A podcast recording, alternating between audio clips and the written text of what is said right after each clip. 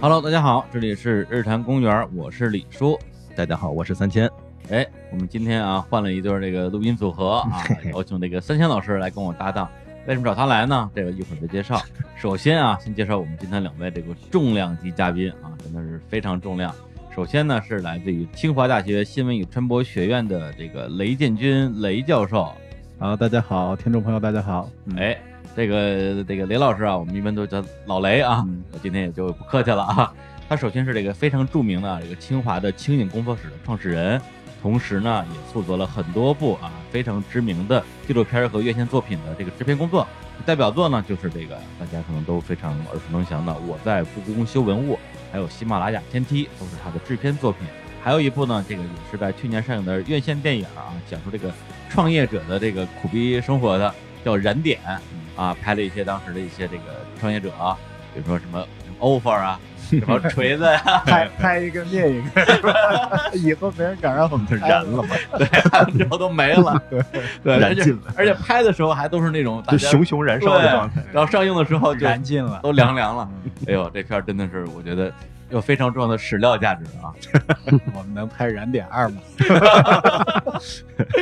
然后另外一位呢啊是来自于这个啊故宫博物院的啊这个屈峰老师，啊，大家好，我是曲峰啊哎，故宫的一个修复师。哎，然后屈峰老师呢就是刚才我们提到的啊这个我在故宫修文物啊由雷老师制片的作品的拍摄被拍摄者呃对拍摄 对象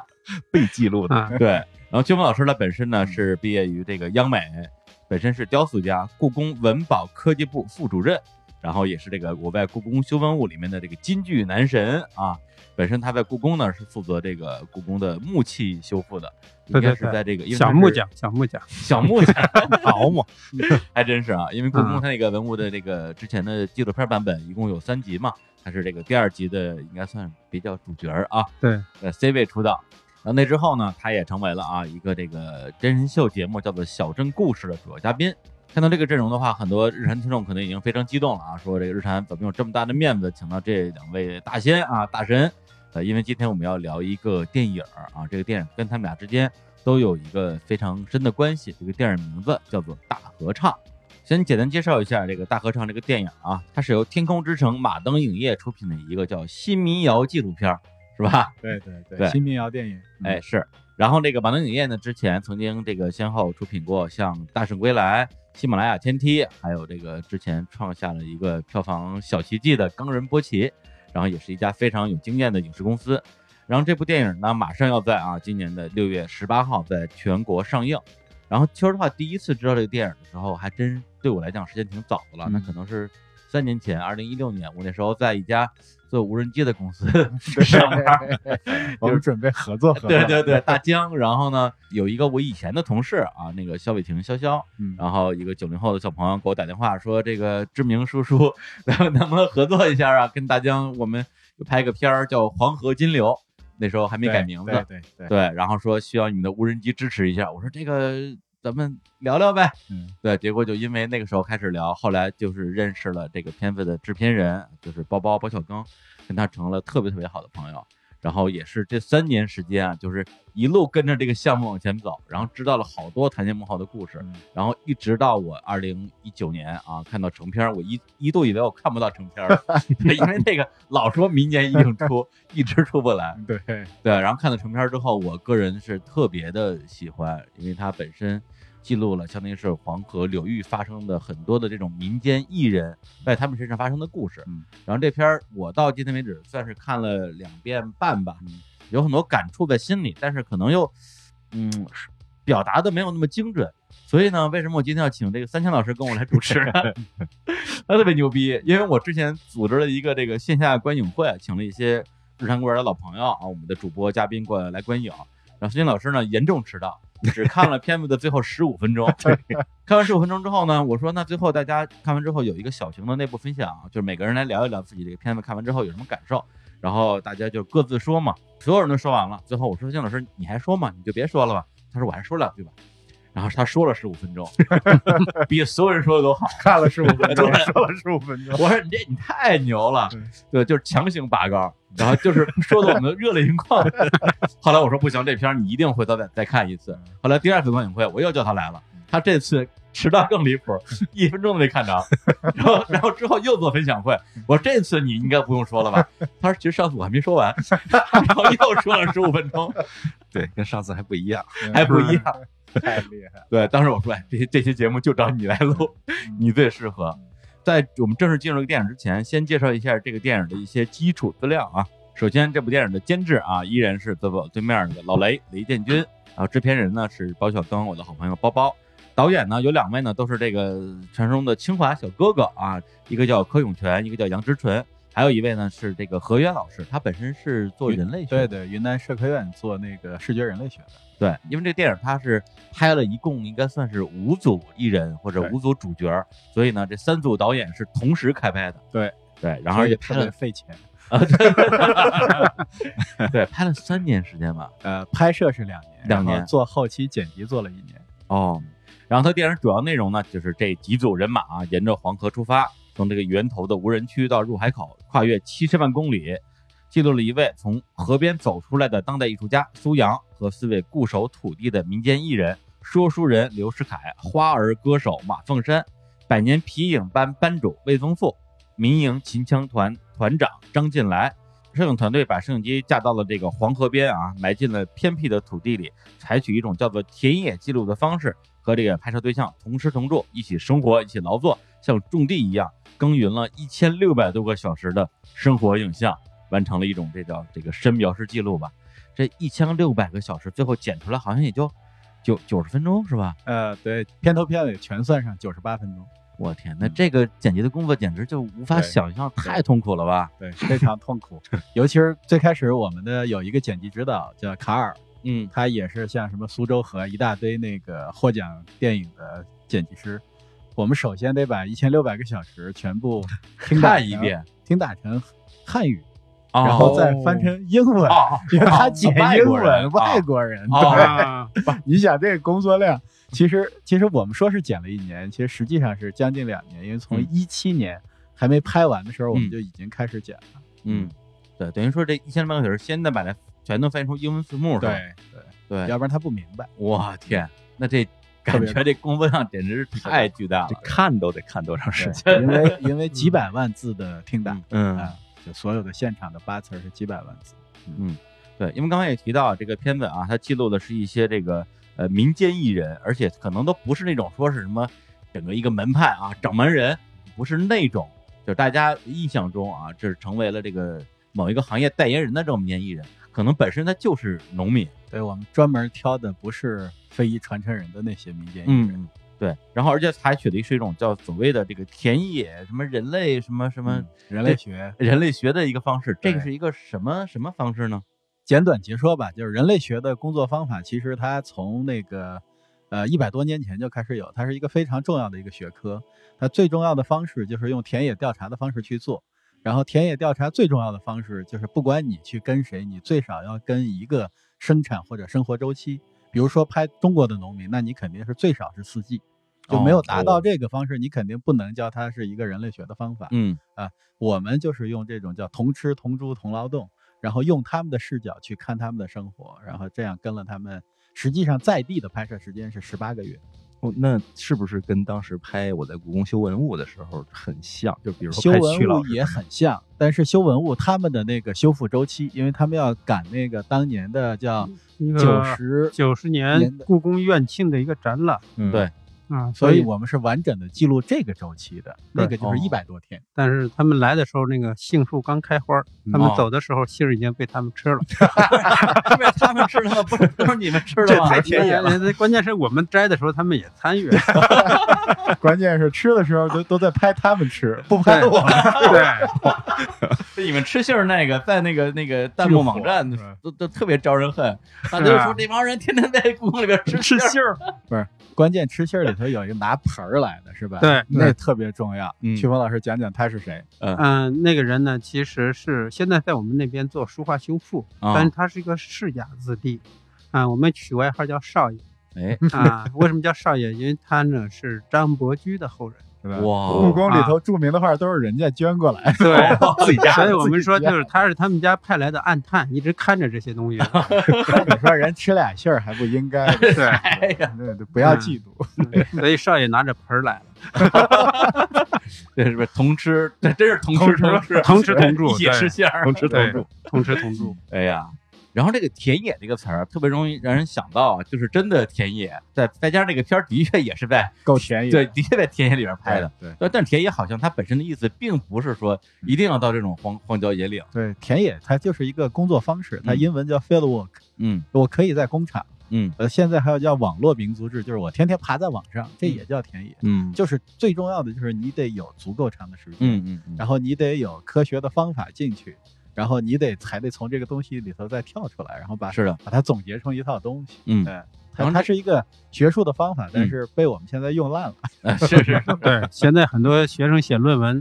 就去跟那个人聊了个天儿，他说他也做田野调查啊，了。对对对，啊，但是这也完全不是这回事儿。嗯呃，田野调查是必须你得跟他相处，跟他嗯得生活，啊，你得了解他生活的整个一个周期的方方面面。嗯然后呢，你还要用一个旁观者的，不能参与自己的态度在里头哦，啊，然后去真正的去了解这个生活。嗯我们现在很多都是去了后找的人家聊，专门找那个他想听到的聊， 哦，然后回来还在讲。我用的是田野调查的方法。哦我有时候看这些论文的时候就觉得，嗯什么叫田野调查，你都不 知还道有。一个很重要的就是嗯它要体现生活的完整性。嗯对嗯，呃，你不是体现生活的片面性，片子嗯对对对。嗯，对，然后这个片子还采取了一个啊，就是之前包包也经常跟我提啊，因为他们之前发行过这个《冈仁波齐》嘛，嗯，对一个小成本的电影儿，然后最后票房过亿。那个片子呢是用一种纪录片儿的方式来表现了一个一个电影儿，对，伪纪录片，伪纪录片儿对嗯然后这个片儿呢反过来嗯，它是一个真纪录片儿，伪剧情片，但是这儿用了很多应该就是叫剧情片儿的这个拍摄和剪辑手法是吧？首先，第一个就是我们的摄影师都是拍大荧幕的，嗯，他有这样的经验，所以他影像上没有问题。第二就是剪辑师，我们找的都是剧情片剪辑师。我刚才说卡尔，卡尔他就是娄烨的很多片子都是他剪的。嗯嗯，然后后另外一个中方剪辑师叫于西，嗯他是杜琪峰的编剧。过去杜琪峰哦七八年以来，他的包括《单身男女》啊，什么《独占》一大摞。我们为什么要找这样的人？就是嗯我们希望能从一千六百个小时里头能看到戏剧结构，看到嗯人物的张力，而不是一个传统的纪录片。我们希望它能够有剧情感。嗯嗯，等于从一开始这个片子就是希望能够说它在院线上能够让一般的观众也能够有比较这种愉悦的观影体验，对，可以这么说吧？，就降门槛嘛，一直降，一直降。嗯。嗯，从一个诗化的电影降成了普罗大众都能接受的电影。是因为那个最开始据说是找这个摄影师，说想想找这种能够拍上院线级别的纪录片儿的摄影师，好嗯像全国一共也没有几个。呃因为最重要的，可能拍的漂亮的人特别多，嗯，关键是你能够跟拍的，就是能用我说的人类学的哦方法去拍的这个摄影师太少了。哦，嗯呃，并且呢，很重要的一个方式呢，还得能听懂西北方言。哦所以我哇们两个摄影师都是曲峰的西安老乡，对，其中有一个小伙子叫张华啊哦，本身跟我也很 熟拍修文物的。啊，他拍过修文物，然后呢又拍过天梯嗯，哦啊，拍天梯的时候他自己扛着相摄像机上去的哎对，哦啊，他最后给我讲，就是他那条腿都快废了，嗯，哎哎呦呦，他从七千两百米掉了下来。啊对，但是掉的这个过程中呢，他在我们中方营地下头是一个美方营地，然后美国人的帐篷把他给接住了，然后他他我又天他又偷摸爬上来，因为晚上像出去尿尿你都是要挂保险绳的嗯，但是他没挂，嗯哦，偷了摸的就掉下去了，对对嗯偷了摸就爬，对，要没有那个帐篷，他就从七千二掉到六千五了。哇，那就那 就哎那完了，哇，太危险 了。所以这泡尿尿的很 高啊，哎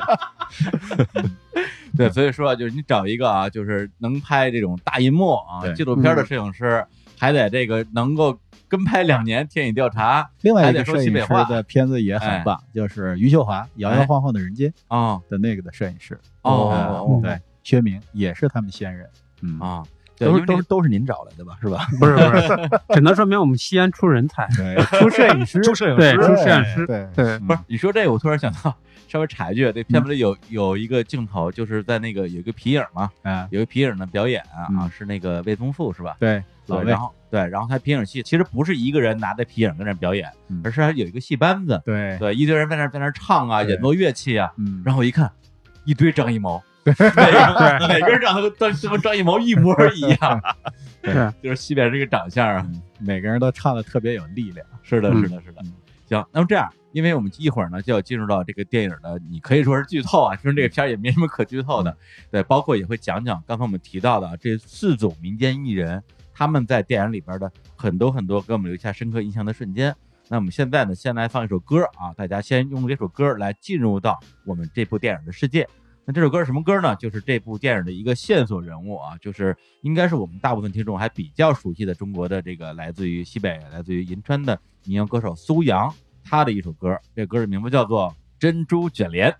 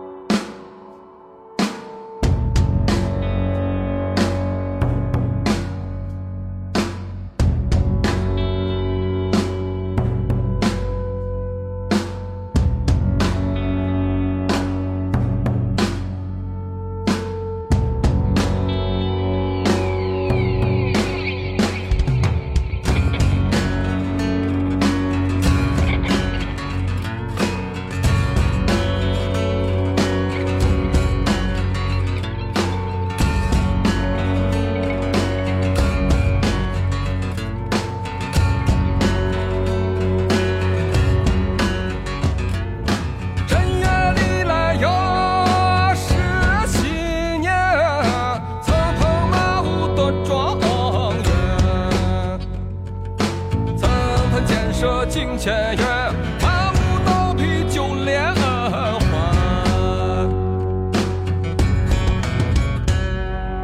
春季里来有桃花味，酒壶当官回家来。他娘骂他不成才，这妻子一泡泪满腮。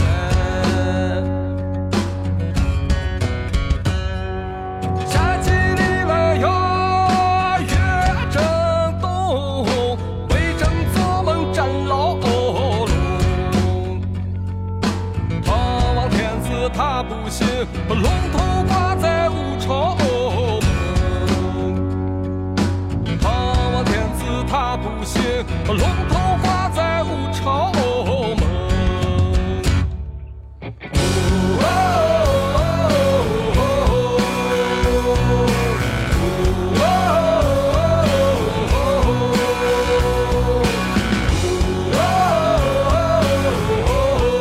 哦龙头挂在五朝门。正月里来是新年，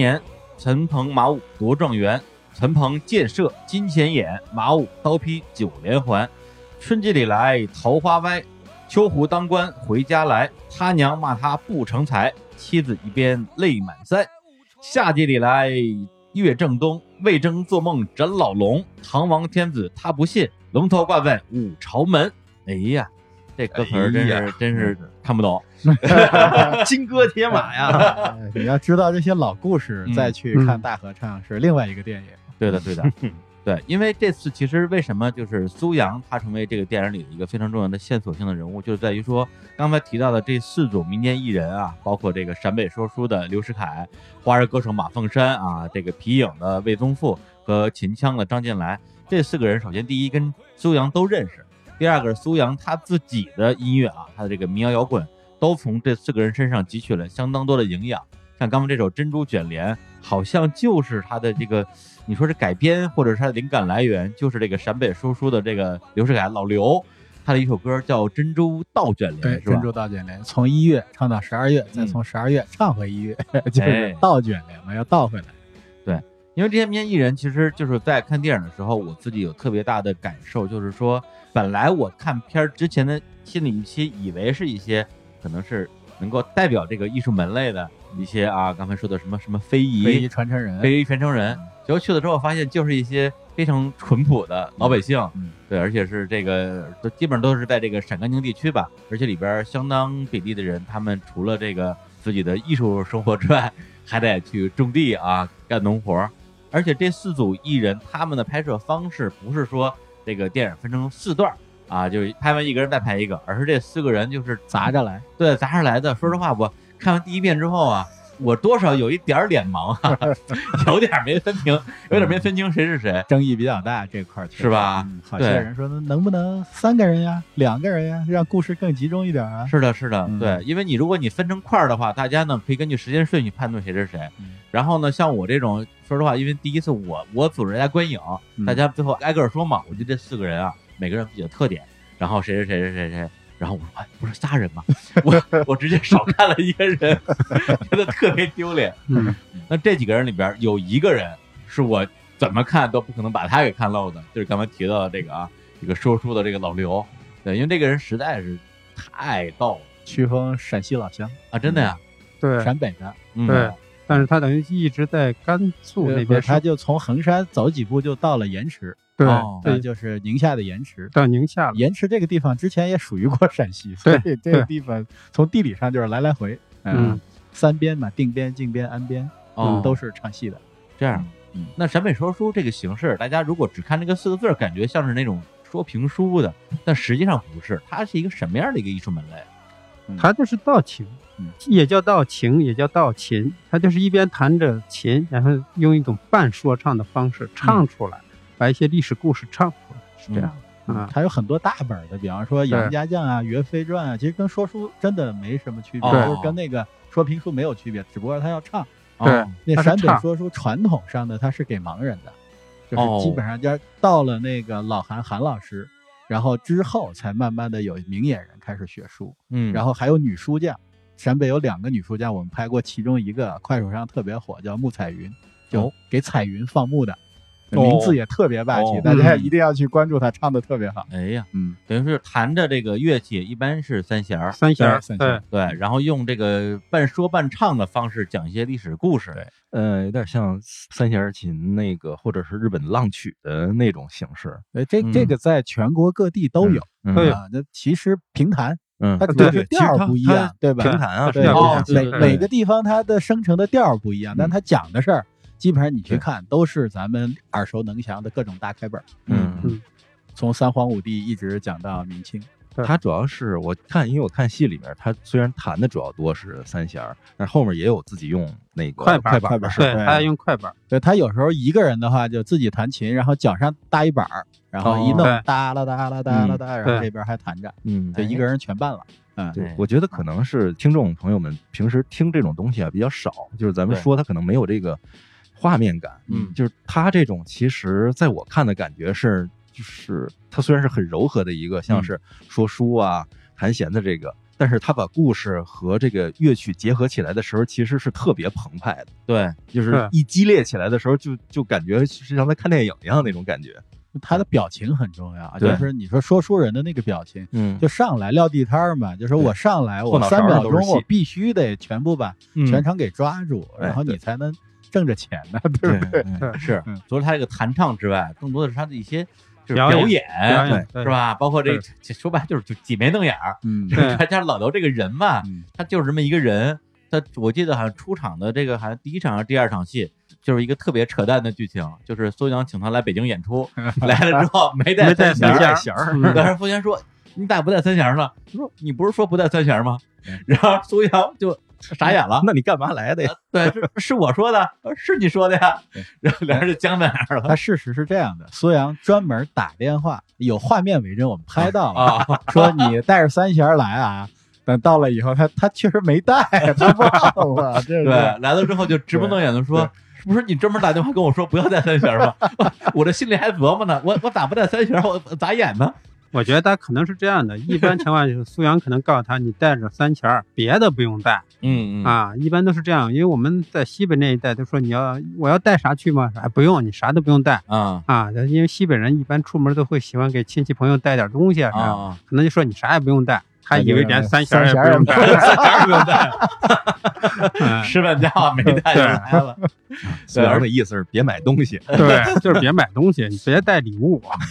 关键他说这话的时候那一脸无这个无辜的表情啊，嗯。就就让人看就是马上就喜欢上这老头了，嗯觉得特别可爱。然后呢，后边就有多场啊，就是类似于这样的戏份，他取代了曲风，成为了金句之王。哎，真是对真是啊，通篇的话，他只要一出来，就大家都在乐，但乐最后有有有一点儿对伤感，啊小伤感对有点是是伤是感。对那段戏就是嘛，就是他找了一个好像是算命老头儿吧，对说你给我对看看手 相，是吧？说我我想找个对象，对对，你看行不行？对然后老头儿说再也 没了，对再也没有了。他说半个都没有了，说半个都没有 了。然后，然后他说：“那你意思就是你自己的这个老伴儿呢？”嗯他说：“我老伴儿我有两个，对一对儿死了一对儿俩，死了俩，嗯对，而且还一开始还不直接说啊，嗯说对当兵去了，嗯，当兵去了，说半天说给马克思当兵去 了，对，他就他我觉得这个嗯电影之后应该会有老 伴儿，那半个就对，那 那可不能半个，估计又是一个。啊 对， 等于说就嗯刚开始的时候觉得这个完全是一个喜剧式的一个人物嗯啊，但是后边儿就很多的他的一些其实是特别打动人的一些这个场景吧，对一个是他嫁女儿，嫁女儿嗯，对，其实她还也有自己的悲伤啊。她嫁女儿的时候，她那种心情嗯，但是她那个性格，她的性格又决定了她不能说是当众哭一场啊，或者什么，呀，她就是躲在那个地方不停的但抽我觉烟得。这时候啊摄影师就特别好，摄影师对跟出去也没打扰他，远远的拍嗯他在那儿抹眼泪儿哈。嗯抹眼泪儿抽烟，对，嗯这可能西北的汉子也是这样的，嗯，就是偷偷躲在一个角落里，对，就掉两滴眼泪，抽几根烟，你然后又会哎转过身来笑着对着你，就是这样。嗯是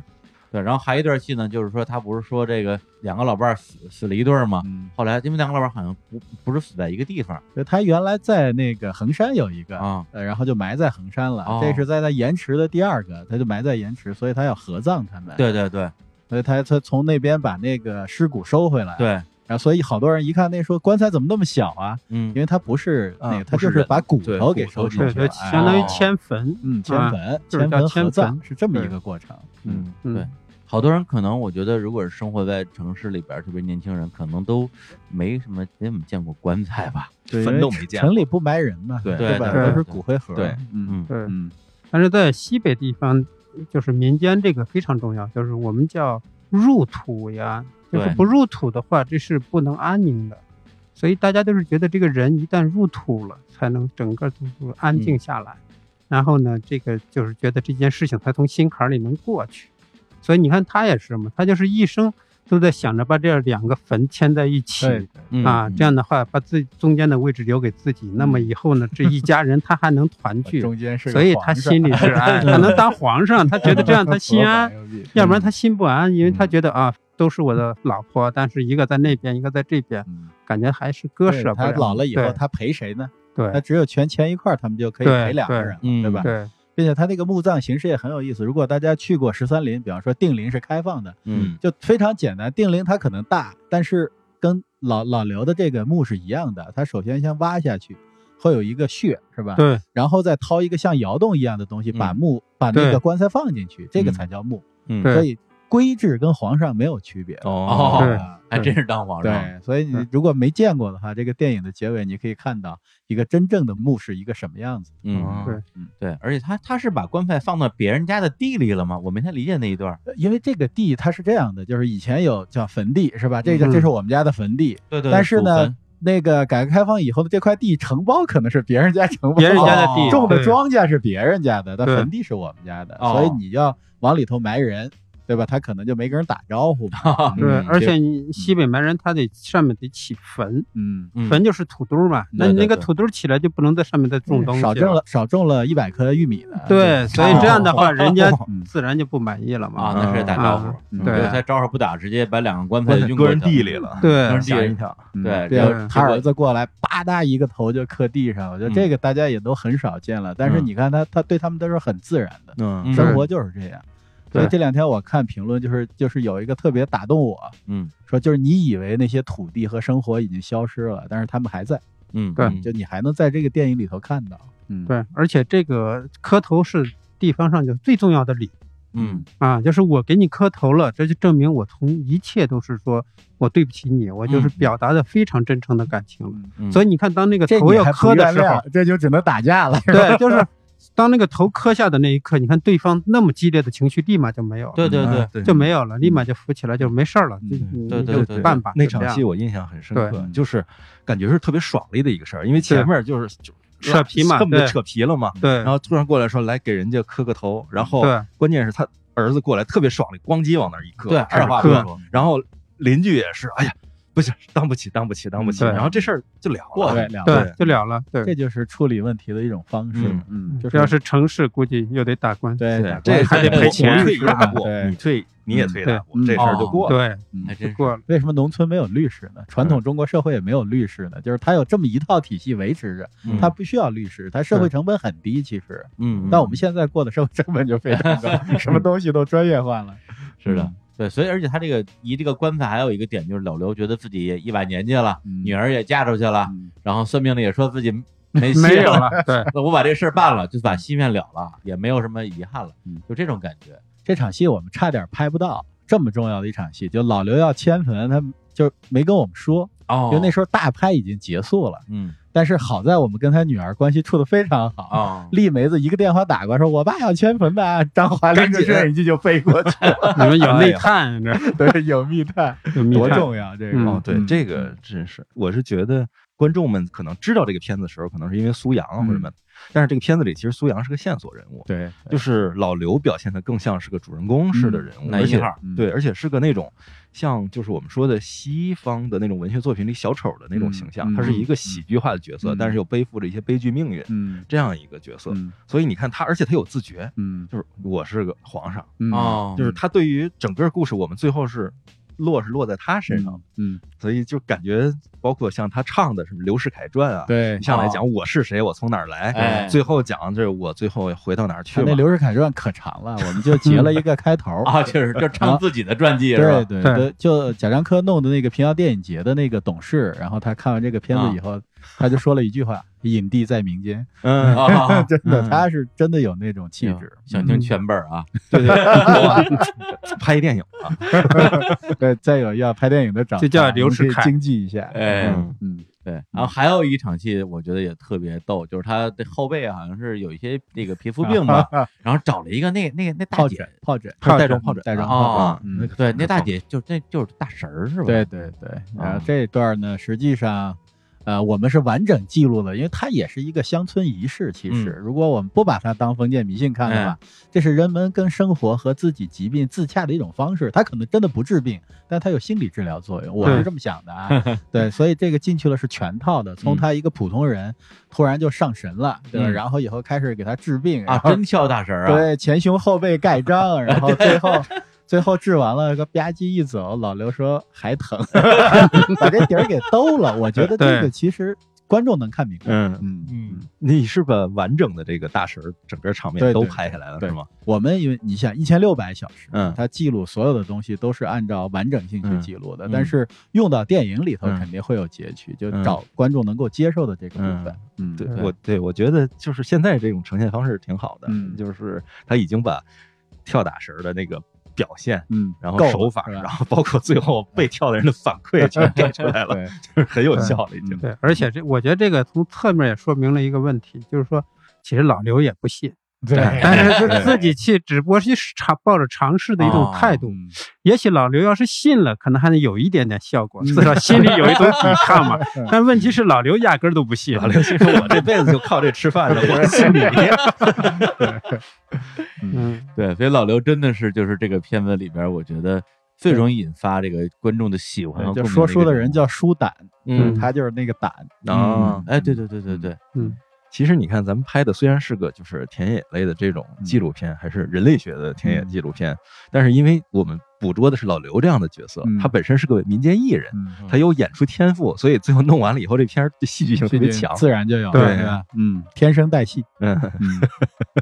呃，那我们现在呢，就先来放一首啊，就刚才也提到这个老刘的一个歌啊，这老刘呢，他本身是这个呃陕北说书，然后刚才也提到一首歌叫《珍珠倒卷帘》，然后这首歌也成为了苏阳很多的这个音乐创作的灵感。行，那我们就来放一首啊，这首由那个老刘啊刘世凯演唱的这首《珍珠倒卷帘》。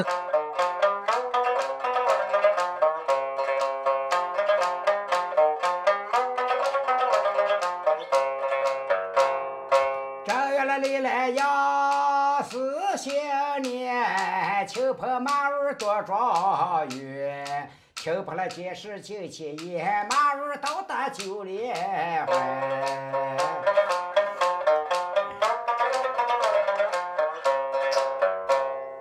二院里来呀，落抬头，王三哦小姐飘绣球，绣球抛在平贵手，王火锅子儿见月愁。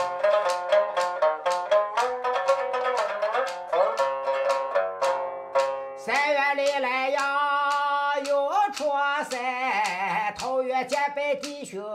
噻。别门楼上拿吕布，张飞别打虎老怪。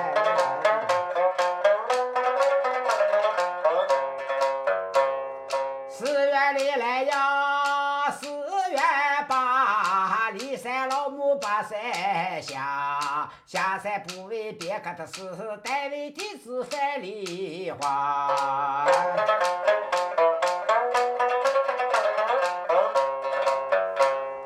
五月里来呀，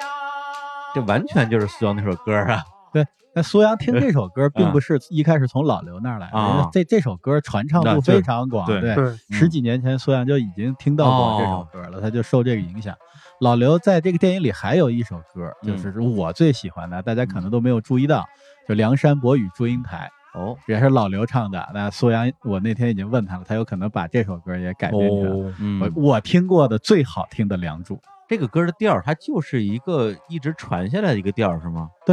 因为他说书人他就有几个调儿，对你不可能很调儿太多简单的了，调他儿啊你还得背书呢， 哦我啊一本杨那卷叫什 么古今很一简本，单的调儿，对对对对，嗯，他就有几个调儿来回变就行了。嗯，等于说调儿就这么几个，对但是里边的词儿呢，就是根据不同的这种历史故事历史来嗯故嗯事，来编，对对，这有点像那个沁园春、满江红，就就这一种样，就对对一样来哦是对宋吧词的词牌嘛，就是词牌，对就是词就是牌这么来嗯的啊，就是它跟《诗经》一脉相承，就这么流过来了。嗯嗯，只不过现在传下来的就是咱们就是文字的格式好记、好嗯传播，这东西传下来了。音乐这东西就湮灭的比较多，因对为没法对记，没了就。对教育程度太高了嗯，其实就是反人 类的。是吧你本来你就听个曲牌，跟着读就行了，嗯现在你非得认识所有的 字，你才能去念那首诗。对我就想起我当时第一次听贤良的时候，觉得哎这旋律怎么这么好听嗯？可是这都是有根儿的事对情，对就是对几千年洗过的这东西都是。是嗯，行，那我们那个聊完老刘啊，聊聊这个整个电影里边的另外一个人物啊，这个人我们也非常喜欢啊，秦腔团的团长张进来，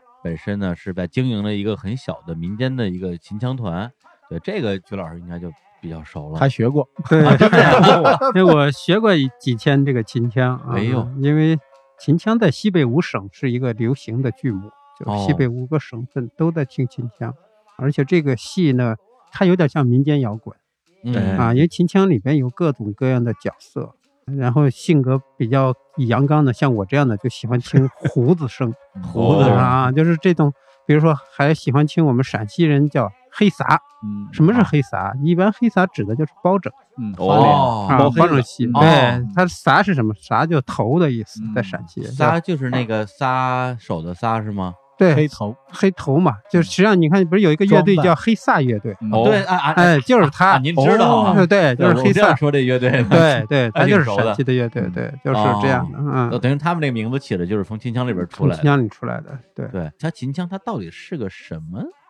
它是一种剧，一种剧的形式吗？你听过京剧吧？听过呀，对，这就是一模一样的它一模一样的，换了但是个调实际上它要比京剧还要呃早传，对对早对，，嗯它实际上是从最早是从陕西那一带的，他应该比京很老的早老太多了嗯腔特别多，老腔传下来，逐渐改良，到了其实是在二十年代，在陕北嗯的时候，由一个红军的老红军，他把这个改良成现代剧目了。哦，但在之前就是在陕西这一带这个地方，就是一种地方戏嗯啊，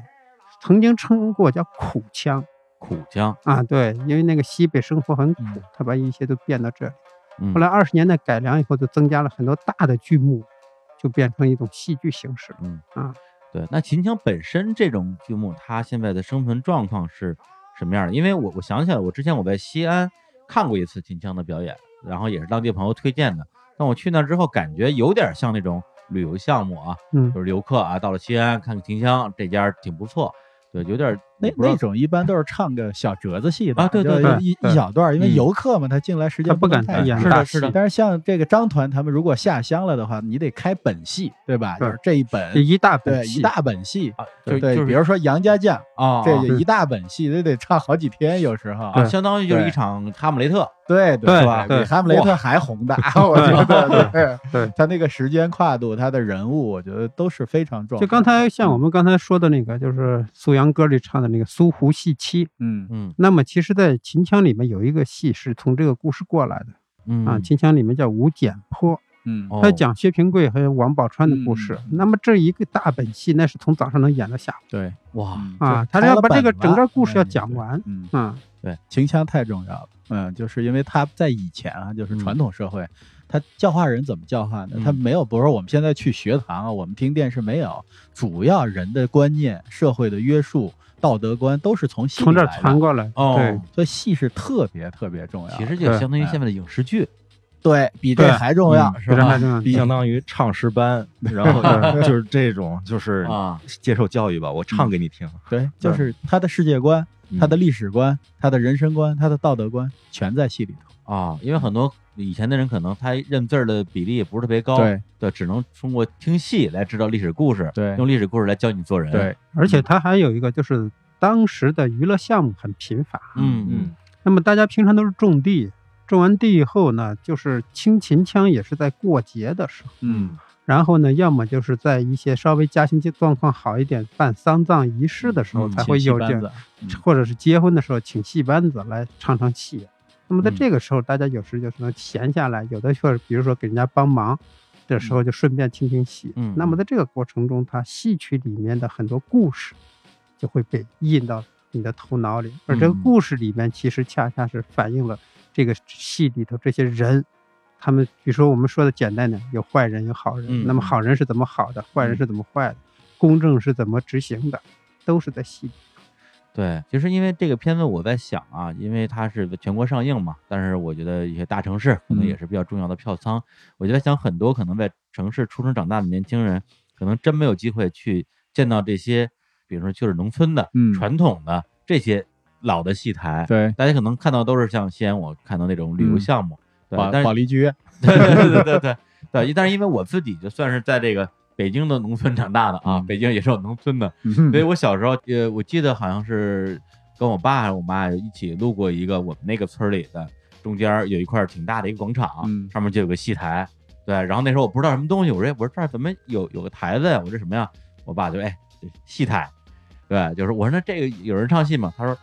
他小时候那时候是有还有戏班子的，嗯戏台对一个村落来说是非常重要的。嗯一般来说，戏台都会修在庙对面。嗯嗯嗯首先，它有一个很重要的功能，就是要去唱给神的。啊就哦你收获了，你干什么？你得它叫告酬诉神酬呀、对神，吧？你得酬神呢、所以对这是一个。另外，由于这个庙和戏台的存在，它整个就成了整个它的文化中心了。嗯，就大家围绕这个能把社会组织起来，对所以它的功能是非常非常重要的。这是嗯围绕祭祀形成的城对，镇广但场。我们因为现在没有信仰了，所以你嗯没有那样的文对化中实际心上了，在对吧？嗯这个季节马上就要唱戏，嗯哎，因为哦夏收结束了对。收麦子了，收完麦子了，那要酬神，嗯就是说今年丰收了，哦要酬神哦，那么就会在唱戏。对，哦这这啊不不只是中国啊，你对去，比方现在你依然去农业区，西班牙、葡萄牙都是这样的，收获季节以后依然你要唱唱给嗯神，对对啊，对就是都是这样，酒神也是一样的，嗯你收获了酿了酒，你也要给他唱戏，嗯嗯嗯，对，巴卡农。对。对嗯，嗯，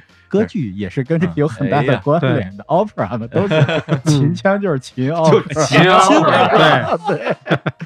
嗯主要因为我们家那戏台后来就几十年没人用过了，嗯我以为全国农村可能都没这个了，嗯直到真的是看到这个片儿，我才知道说啊，原来现在的农村还在唱戏，嗯唱戏的功能还真的是祭祀，嗯真的是求雨，嗯而且感觉大家还真的信这个东西，嗯所以我就说实话还是有点小吃惊的。嗯，对，就是你以为土地和生活已经消亡了，对对 对，我以为还我以为已经割裂 了。对，这有可能是你们门头沟其实已经不依赖耕作了。嗯哦，对，我们能够靠对靠挖煤。对， 对就是你依赖耕作的话，还是要有的。你现在已经不依赖这件事了，所以你不需要了。嗯怪不得呢对你挖煤又不需要你求不神，靠天吃饭了，对你就不不祷告天了嘛，就是嗯这样的。嗯，开始祷告老板了。煤老板啊，需要法院。对他那戏里边有一场戏啊，挺精彩的，但感觉好像看的不是特别明白，就是叫打台，嗯就是他弄了一个新戏台，嗯，然后后弄了一个新戏台之后呢，现在有也是有一些仪式，呃嗯斩斩鸡头，嗯，对还不哎呦我的妈揪鸡 头，揪鸡鸡啊头那薅不下是来的斩的是啊拧下来的拧下 来、拔下来的，生拧下来，哦对对，那拔下个来我。们给掐掉了，掐掉了对，不让你不让你看那个墨西哥也有，就是生拧，你转转转转转，嘣儿拧下来。对我嗯是这我是看到了把鸡抱上来和和对和鸡血中间那段好像就没有了，对对对对还是要剪一下 的。比较比较血腥了。 对，那太吓人了。对， 有有些人看完可能会不适嗯嘛，你嗯作为一个公众电影，这些是还是要注意的。嗯，对，那打财这个它到底是一个什么样的一个作用的一个仪式？啊任何新的地方，比方房子落成了，嗯你也有同样的仪式，但是没有这么复杂，因为戏台落成了就是一样嘛，它是要对面实际上就是庙。啊，那嗯你的戏台就要打台，打台就新戏台落成一整套的仪式。你看他们一开始嗯，锣鼓点儿一起，先要喝酒，要让自己进入到这个嗯半醉啊半醒的状态。状态，对然后你像神仙一样，他们就是神仙，他们嗯站在高高的地方，也一打呃那国泰民安呀、四季平安呀，哦这这全打完了，然后他们下来对。下来以后，那些人还要把他们打碎的碗全部抢回家，嗯岁岁平安，呃呃所有对所有这个对祈哦福，啊，，这个意思。他们脸上的这些化的妆都要用黄纸，嗯然后给贴走，都是请神，因为他这就是神，嗯对但是倒过来，有时候你又会觉得很悲哀啊。嗯比方说，他化上妆的时候他是神，嗯然后但是如果他卸了妆，嗯他又是一个演戏的，他社会地位又比较低，有时候嗯进别人家的家门都会被人拦着。嗯哦哦下九流，对，你会在这个神和贱民之间嗯来回的摇摆自己的身份。嗯，好像就是打台之后，后来就下雨了嘛。然后这个团长张进来就跟着说：“哎呀，这下雨啊，这发愁啊。”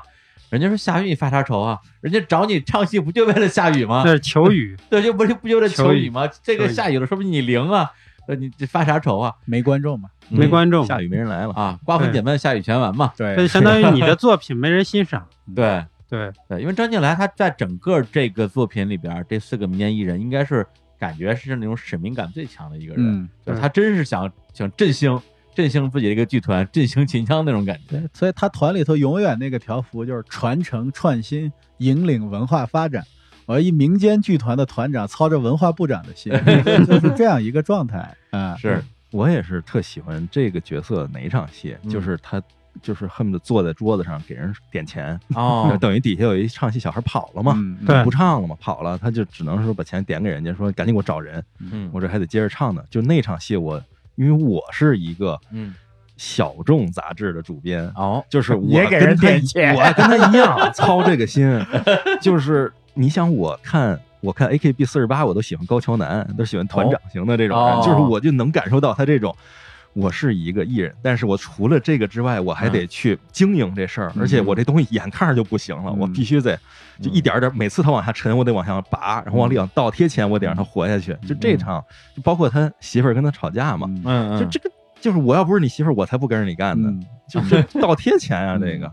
因为他每年他为了让戏好，就请很多人来。嗯，那有时候他有的有的班子不是这样的，我两三个人也能把这戏给对付过去。他嗯不是对所有的，包括龙套也都要配齐了，都是要花钱的嘛。他自己还在意这个事对，儿，所以他嗯媳妇儿就跟他讲，因为他是真正戏校出来的，哦人家是受正规训练的，哦所以对这些东西他就可能比一般的草台班子嗯要相对来说要求会高一些。嗯嗯但是确实不挣钱呀，你一对年到头儿你最后演了那么多戏，就手里没落下钱，他媳妇儿跟他吵架，要上台，他把李慧娘一刀就砍 了。李慧娘他媳妇儿演的，对他媳妇儿演 的，嗯，他演贾似道。 啊嗯对，所以有的人弄这个事儿啊，可能就是为了赚俩小钱儿嗯，有的人可能就是当个乐儿嗯，他是真的有使命感他是有使命感。我们看有一个镜头，就是他在台下，啊台上在演戏，他在台下转，嗯他在转的时候，他在其实在底下看，嗯哦一边看一边摇头一边抽烟，他就是看他也不满意啊嗯，他就很着急，他又冲到后台立马换上装，自己又上。嗯就说他哦这个人始终就是说，不是说哎，我就是把这场戏对付过嗯就行，嗯嗯他自己会经常混到观众里头去看这个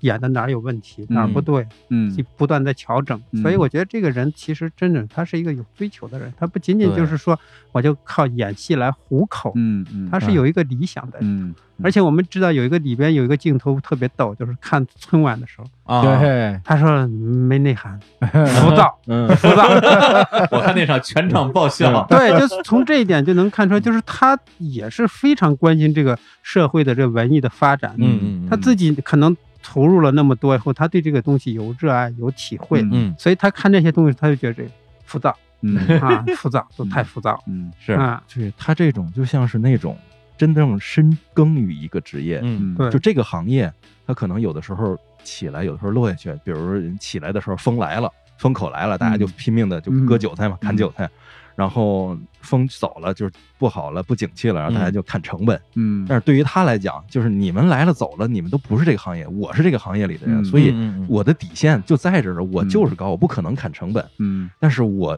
又希望这东西好，所以他也很纠 结。嗯嗯，对他那状态，我觉得其实类比的话，其实跟苏阳那个感觉是很像的。嗯苏阳一样嘛，我弄一个乐队，然后我要 hold 住一个音乐节嗯啊，我嗯可能我全世界各地去演。嗯，如果舞台、音响，对然后所有人的演奏对出任何问题，这都是我的问对题，对对我去解决的。对我跟鼓手吵架，对，或者怎么样，那个张进来这个秦腔团团长，其实干的也是这个事儿。嗯。我他是张罗张罗事儿的人。对，但嗯大家要去银川玩的时候，要嗯去一下他们的剧团。他现在把剧团劈了两半儿了，哦，一半儿就是下乡的，然后嗯像我们这次在银川点映哦，他就下乡了，他没到现场，嗯，其他三个人都到了。另外一半儿呢，他在那个红花渠边儿上弄了一个专门的剧社，新月剧社，哦，就大家可以进去听戏。但那个一般是不带妆的，就是哦唱折子戏，哎，嗯这这一小段儿那一小段儿，就但是也非常的有味道，啊嗯喝着免费的茶水，听着上上头唱秦腔，你要有钱有闲的话，你可以给人挂个红，打赏哦一下。买瓜子儿，哎，对，那个特别好。嗯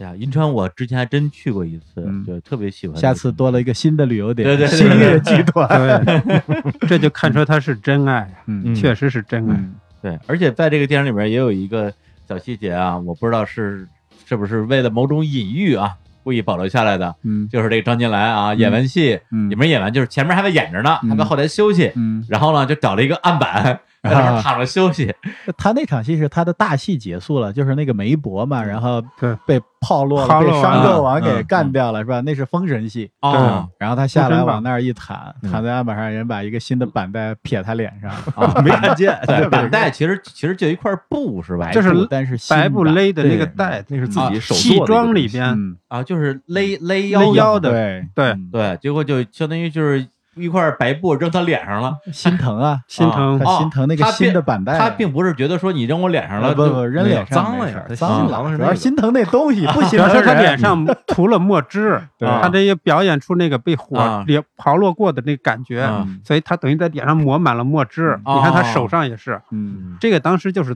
演戏的过程中，其实在手上已经涂好，嗯啊，就是别人抬着他挨那个柱子的时候，他给自己脸上偷偷抹。对对对。对，但那个墨汁等于嗯你看没这干，秦 腔懂专懂家，懂懂 对，没干的时候，板带扔他脸上了嗯，把板带给蘸成黑的，啊，嗯心所以疼他板带。心疼嗯板带。对，但是我看到的可能就是啊，你看，作为一个秦腔的啊，一个团长啊嗯，他这个脸都被人挡上了，对，说明就就没没有未来。不是不 是， 没场而戏且你看他最后板他那带个嘴型儿，嗯，然后他他其实在骂，但是他没有发声儿，啊对 对对对，看那这个太逗了， 对，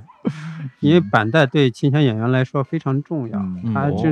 要扎紧才能聚气，嗯，才能要起不然吼气不上来啊，，要不然你那个唱的过程中气上不来嗯嗯，啊。对，而且他跟苏阳的关系在这个戏里边也比较特殊一点，因为另外三个人跟苏阳好像的交集要更更多一点，嗯而且都有嗯这种同场的这个画面。嗯，对他跟苏阳两个人在电影里边好像没有同时出现过，有在电视上啊，电视他看电视的时候，苏阳在电视里演出， 哦， 看看见对苏阳叔叔啊，对对对对对，就那一场。隔着屏幕两个人同台的一次，对说对哎对看看你苏阳叔对叔，就苏阳不容易啊，一个人打拼在北京，对 还是操着这个心。嗯他就有同理心，嗯他就同理心他其实说他自己也不容易经营者的嗯对哦，对，对他说的是自己，他说自己对嘛对，嗯，但那对场对戏，我觉得有一个特别，就是对我当时刺激比较大的，就是他在看苏阳的时候，然后后来又看春晚的时候，就是他的孩子，他叫过来后，但是你没有发现吗？孩子一直是在看手机。对，对对，这个就是说今天社会的这种状况和他们的那种理想之间的距离，嗯，一下子让我觉得，哎呀，挺心酸的。那我们呢，刚才聊了半天这个张团长啊，还有这个秦腔，那我们也放一下啊，他跟他老婆啊，在这个电影里边演的一段戏啊，就是俩人刚刚吵完架，吵完架之后啊一上台，他就把老婆给斩了。这段戏的名字叫做《李慧娘》，它本身是一个戏里边一个段落是吧？对对，李慧主要娘的是戏很著名的那个鬼戏嗯，对啊、因为李慧娘那个喷火戏，小孩都喜欢对看。哦对，然后啪一喷火变成鬼了嘛，要来收拾假资啊，哦，非常好看。行，那我们那个看不到画面啊，先听一下这个音频的版本，想看画面大家可以去看这部电影。 我们来听一下，抢死刀，是个谎言无度，藏恨中了。李慧娘千岁死，也不从容不趁现在。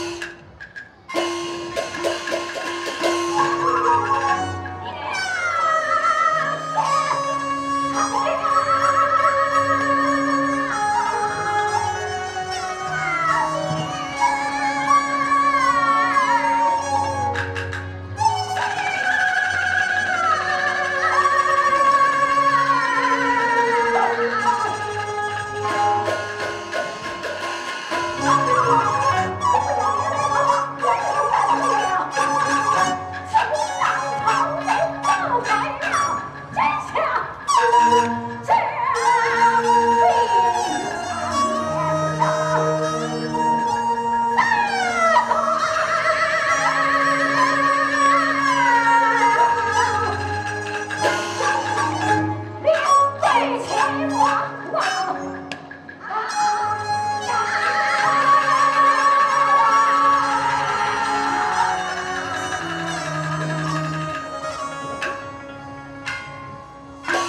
哎，我来念一下歌词 儿啊。 好嘛，哎，贾似道是你荒淫无道，残害忠良。李慧娘，我拼这一死，也不从你这无耻的奸贼！一枪悲歌天地动，天地动。哎呀，这个这歌词儿写得好啊！嗯 戏词儿哎、戏文儿，也不是戏文谁写的嗯啊。对，所以现在都有中戏都有戏文戏嘛，哦，啊，新闻系是学学编剧的对吧？编剧、嗯编啊写编剧戏就是文儿啊，哦，写对白啊，对吧？都哦都这么来的，都是哦哎哇，不是，因为我有好几个好朋友都是是戏文中戏系新闻系毕业的的，对对对我就一直特奇怪，为什么叫戏文系啊？为什么叫编剧 系啊？它这这就是戏文儿，对，就戏是剧戏文文学儿。。哎呀，嗯，嗯对，然后那个我相信很多听众啊，听到这儿之后可能会感慨啊，这个想不到有有一天会从日常公园里边听到秦 腔，对，什么陕北说说书，嗯走上日坛听戏 去。对。但是如果我就对我来讲，如果我不是看了这个电影，可能我这辈子也不会有有一个机会说我去听一下这个原汁原味的民间的嗯这种曲艺的一个形式。我觉得这个也是这片子的一个挺重要的一个意义吧。包括就是呃，我们接下来聊的这个艺人叫马凤山，对，本身他也是这个宁夏这个固原人。之前跟包包聊的时候，他也提到过啊，后来好像有一些文化方面的一些这个高端人士说马凤山唱的不行，嗯，这属于他这个说全中国能找出这个几千几万个比他唱的好的来。对对。为什么？拍他不拍那些牛人？嗯，对，是因为他比较有代表性吗？啊，不是，他其实花儿就是说花儿这个领域里头确实有很多花儿王啊嗯什么的，哪个地方都有花儿王啊，。是是是，马峰山呢，他真的不是唱的最好的，但是他在整个电影里头最打动我，就是你看他唱花儿的那个眼神儿，就是非常的清澈。嗯，呃，我我我特别喜欢他那个坐在山头聊婆姨那种，是啊吧？这嗯，这就是我觉得这就是生活的本真， 就是我不是靠花儿为生的，它就是我喜欢我，它是我生活的一部分，它是我的情感的一部分。我觉得这个比那个变成一个职业或者变成非遗传承人来的重要的多。嗯，是，而且他自己好像在身份上也有一个这个障碍啊，就是他嗯本身他家里是这种跟宗教有关系的，对他爸爸爸爸是大阿訇，哥哥是大阿訇，嗯，他是 村长，哇，前任村长，啊， 对，所以他在片儿里也说了一句，说啊，也有人说说过我，说你这个身份不应该唱花儿，我不管那个，我我就是爱唱。嗯，对，就是一个就是说，可能唱的未必有那么好，但是是真心的爱这个事情，嗯否则的话他不可能站在这个地方这样一个人。对，嗯他非常喜欢唱，他们也经常唱卡拉 OK，我们都拍了，但是因为他是一个回民，我们还是要去。不想干扰他，因为电影播出了，万一影响他的日常生活，所以很多段落嗯都是拿掉了。是的，嗯，就是他是一个非常爱生活的人，比我小一岁，七零后。哦他其实是一个非常当代的人，在这嗯几个人里头，他是属于那活在种当下。八十年代嗯长大的。对我看到 了他在 搞直播，对对，他在搞直播，对对然后我就对觉得，哎，这个嗯，在他那个地方，他竟然几部手机放在一块儿，他在搞直播，嗯我觉得这个会不会有很每天有很多打赏？啊嗯 大 家大家关注他的快手号啊，哦，就是在上面唱花儿。对，对唱花儿，唱花儿嗯是咱们说一下花儿这个这个也是一个剧的形式啊，因为嗯我之前知道有这个宁夏花儿、对，青海，青青海花花儿，对，这个是都差不多还是都很不一样啊？花儿就是两大类型，哎，呃，就是就是呃青海这一片儿，嗯然后它其实受了很多藏族的这个影响，影响土族的影响，嗯然后还有像这个宁夏这边的这些东西啊，嗯就是、其实就是两大类。嗯但它放眼望去呢，其实它全国其他地儿也有，比方说我们陕西、山西二人台，有啊对，啊对，这就是两个人，他实际上就男女对是唱二人转，对男女对唱，南方的对歌，然后各种民族的对歌。嗯，所以，我们这个电影的前期的那个人类学调研是个做音乐人类学的肖轩老师，他就是嗯专门研究对歌的。花儿是对歌哦歌的一一种，哎哦对，它其实就是男欢女爱的一对种对情感表达的嗯方式。嗯所以任何民族族群都需要男女对歌。嗯对， 它不是一个民族类的什么东就西， 不是它不是它不是是，广它是一泛的种我觉得形式，对，就是是人类需要这样一个情感，啊，对男女对 唱， 嗯，它其实跟 flower 花没有特别大的关系嗯，跟花比较有关系。哦 这人挺花的， 哎，还是撩妹不是跟这个对真真有关系吗？有有有，对，他就是撩妹嘛，对就是撩妹方式。很多对那个男的表达情感，喜欢这女的嗯，他嗯不能上人家的楼，他嗯怎么办？在楼下晚上一直在那唱。对哦那这个女的如果对你有意思，她还会呼应他对唱一。起唱嘛。那么这个花儿跟这个形式是一样的，嗯感觉很印度啊，这个 对对对，你看水族也是一样，嗯水族对一般 就是唱花坡嘛，嗯对对吧？它不叫花儿，然后但是就是唱情歌，然后去花坡上，人家坐在这儿，然后唱的高兴了。嗯对，陕北也旁边小树是，林陕嘛北有很多哦，嗯而且他的词有时是非常直白的，这太摇滚了。对，对， 就是我一怎定么要找想就旁怎边么有小唱，树林的地方。哦，哎，嗯，玉米地、小树林儿是吧？嗯就这种。对哎这个好，这真好，这个。嗯哎，马洪山的戏，三金老师有什么印象比较深的吗？我我因为他是我第一次看这个戏的时 候，我看进到了进去看的第一场戏。哦，对对，就看了十五分钟嗯嗯，对，等于我我我进去看是看到他们刚从上海出来，就是大城市对我没有什么冲击感，啊，嗯但是接下来就到了宁夏，就是马凤山，一一个长焦的镜头，这个两百五三百左右的镜头，然后直接是远远的看见马凤山沿着一个像画儿一样的山坡，一步一步的往上走，嗯然后前面的山跟后面山都叠在一起，把它夹在中间，一边上一边唱。嗯回头说说我年轻的时候，就是一天的啥也不想干，就想插画儿。嗯，是就是这个感觉哎给我感觉特别好，就是一个真的是沉浸在这里面，对，就是他沉浸在他的事儿里面嗯，然后他这个事儿感染了我，整个我沉浸到了他的故事里面嗯。这种那段感觉特词别也好特别棒，就是嗯如果咱俩的姻缘散嗯，要十12道道河黄河水水，干，黄河水干了还还不不算算，清兵上要开出个牡丹， 对，就是哎呀感觉特别好，你想想特别哇嗯清澈的那种，又清澈又浓烈的那个感觉。意思就是咱俩没机会散了， 嗯，你算吧。你想，就是对这是嗯歌里唱的，嗯，然后然后这个电影本身它又有画面，嗯对对，这画面感又特别好，就是它是比这个音乐形式本身，它又加上了画面，所以就当时给我的冲击特别强。我说这这是一剧情片儿，这不是纪录片啊。嗯嗯嗯所以你像马峰山的戏，因为等于我第一个看的就是嗯有印象就是他，所以后面我几经辗转，终于看到全片儿以后，哎他说那个家里不让唱嘛，嗯家里是阿轰嘛，嗯，嗯对，我当时一想，哟，哥们儿梵高啊，你是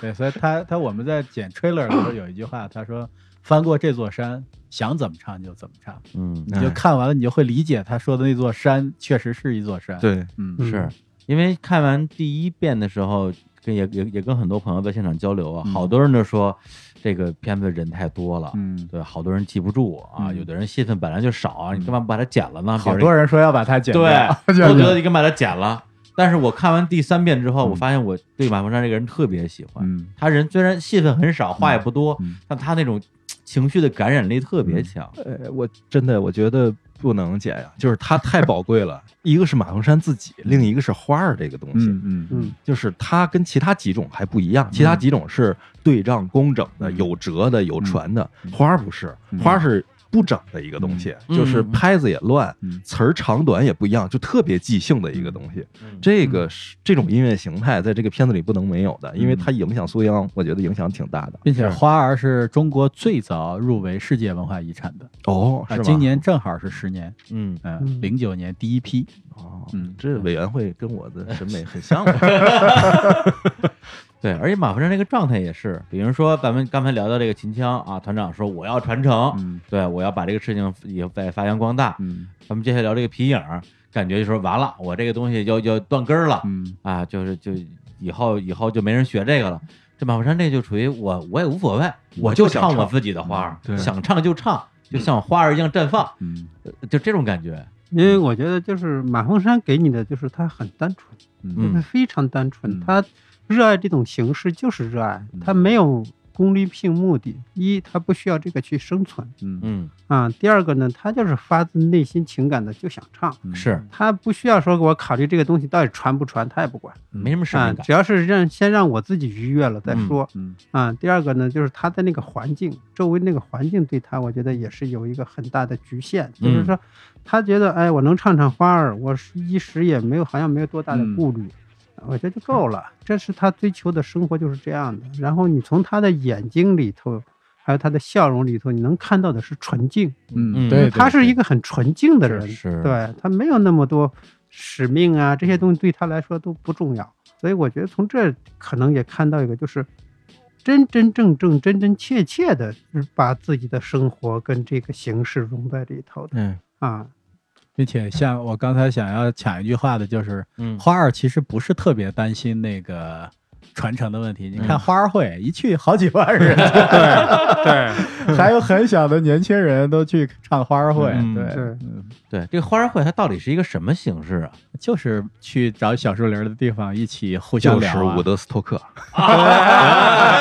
对对对对对，就是那个就是那个，那个每年找我来那游泳个吧马峰山都做一个叫西海子花儿会，嗯呃哦呃，七月十四号，今年是每年的六月十二，哦所以大家如果有空的话，奔西海子，今年咱去那儿去，啊 这 是他组织的吗？他组织的，嗯啊主理人啊，这是主理当过村长啊，你想哦，在哪关儿啊？键那个关那个地方就是西海子就就在固原那边啊，在哦公园啊对，对，关键把词儿得准备好，你唱啥？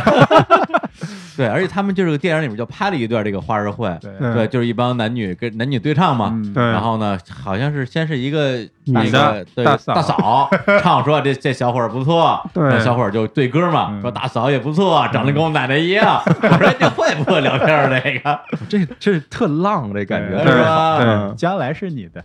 哎将来是对对，对，嗯将哎将来来是是你你的的，。将将来是你的而且那首，而且后来他们后来唱那个歌儿叫什么？雪白的鸽子，雪白的是吧。鸽子，嗯对我听一遍的时候呢，也没太听得忒明白是咋回事儿，嗯嗯不就是到底是唱鸽子还是唱人啊？嗯后来看第二遍、第三遍的时候，一听嗯，这个是吧，就是你我就像一对鸽子，嗯什么发出了一些拟声词，什么嗯扑扑棱棱，嗯， 什么什么之类的。我说 这，哎呦，想的真多，对床这戏个啊歌其实 在陕北也流行，对啊嗯，而且后来这个歌还被改编了，嗯。哎嗯，影响力挺大的。雪白的鸽子是对类似茉莉花那么大影响力 的，啊真的 对，啊，嗯，上河里的鸭子，下河里的鹅嘛。嗯哦，啊，这个你在那个，我当时有一个电影叫《人生》，《嗯人生》里边的主题曲就是这个。嗯哦，所以这首歌它到底讲的是一个什么事就是男欢女爱。啊？就是我说那个，对对对，对你看我说我我听出来了是吧嗯？，哎，那这个他都是呃以物拟人，啊嗯都是这样的。对所以他比兴的方法，你看嗯苏阳比的兴嘛歌，对对吧？都是比兴的，嗯啊嗯， 诗经就是都是比兴的，对吧？嗯对，而且说这种花儿会本身好像也是有一个呃具体的原因，好像是说在以前啊，就是交通还比较闭塞的时候，大家要通过真的是村儿里的一些年轻人要通过这花儿会，大家才能有一些这种就对怎么 说，这就个是我觉得就是狂欢节，就你嗯需要一个情绪的释放，嗯需要大家互相认识，然后需要比方说两小无猜的，但是不能在一起了，长大了，然后需要有一个机会倾诉，都可以在花儿会上完成。嗯对对，也就是说。本身他们由于，比如说这个，就是两个人虽然两小无猜，一起长大，这彼此爱慕，但是不能结婚，但是可以利用花儿会这样的一个机会，大家可以尽情的倾诉自己的情感。对对呃就就是林黛玉和贾宝玉可以以诗会友嘛，嗯嗯，嗯，就是在那个大户人家，大家写写诗；嗯在老百姓，大家唱唱歌，啊对，唱完歌之后也可以进小树林儿。嗯可以啊。嗯，对，哇，这罗密欧和朱丽叶嘛，是吧啊 哦不是，他有一部分也是在这个会上就认认识，哦哦啊，认识。这个我们在九十年代，你想认识很多别的村儿的女啊孩儿，你怎么办？怎么那办呢？看露天电影对，吧，啊肯定哦一样的，这然道后理上大嘛学的时候就跳舞、交谊团舞委会、跳交谊舞对嘛都都是一样的一样他们就是这个花卉形式嘛，就是嗯那就现这在个不就是音乐节吗？对，现在是音乐都是这节，样现在对呀，对啊呀，就是这个意西思。海换了一个名儿，西海的可以叫西海的音乐节，啊，真是啊，对对，对，实际上就是这样的。 Festival，嗯，嗯，嗯，那他们就像花儿会唱完了，完了之后，大家就就散了吗？就散这了事儿就等于说发生在花儿会上，对，就留在结花局儿会上。的对对对，对，嗯哦，那后续就进小树林了嘛。嗯嗯啊， 小树林出来之后，咱就们就是没事儿了。对重新过各自的生活不是，那就是那个大白鹅飞走对了，嘛。那个啊。梁龙不提了个啊观点嘛，就是二手玫瑰叫嗯雾水夫妻嘛， 哦，对不水不进。对，嗯佛丸奶， 对，其实就是这个东西，对其实就是这个东西。嗯，行，那我们来放一下啊，刚才提到的就是这个电影里边这个花儿会里边他们呃大家一起来唱的这首啊《雪白的鸽子》，然后苏阳也在这里边跟着一块儿唱，嗯 大家可以听一下。花和马哦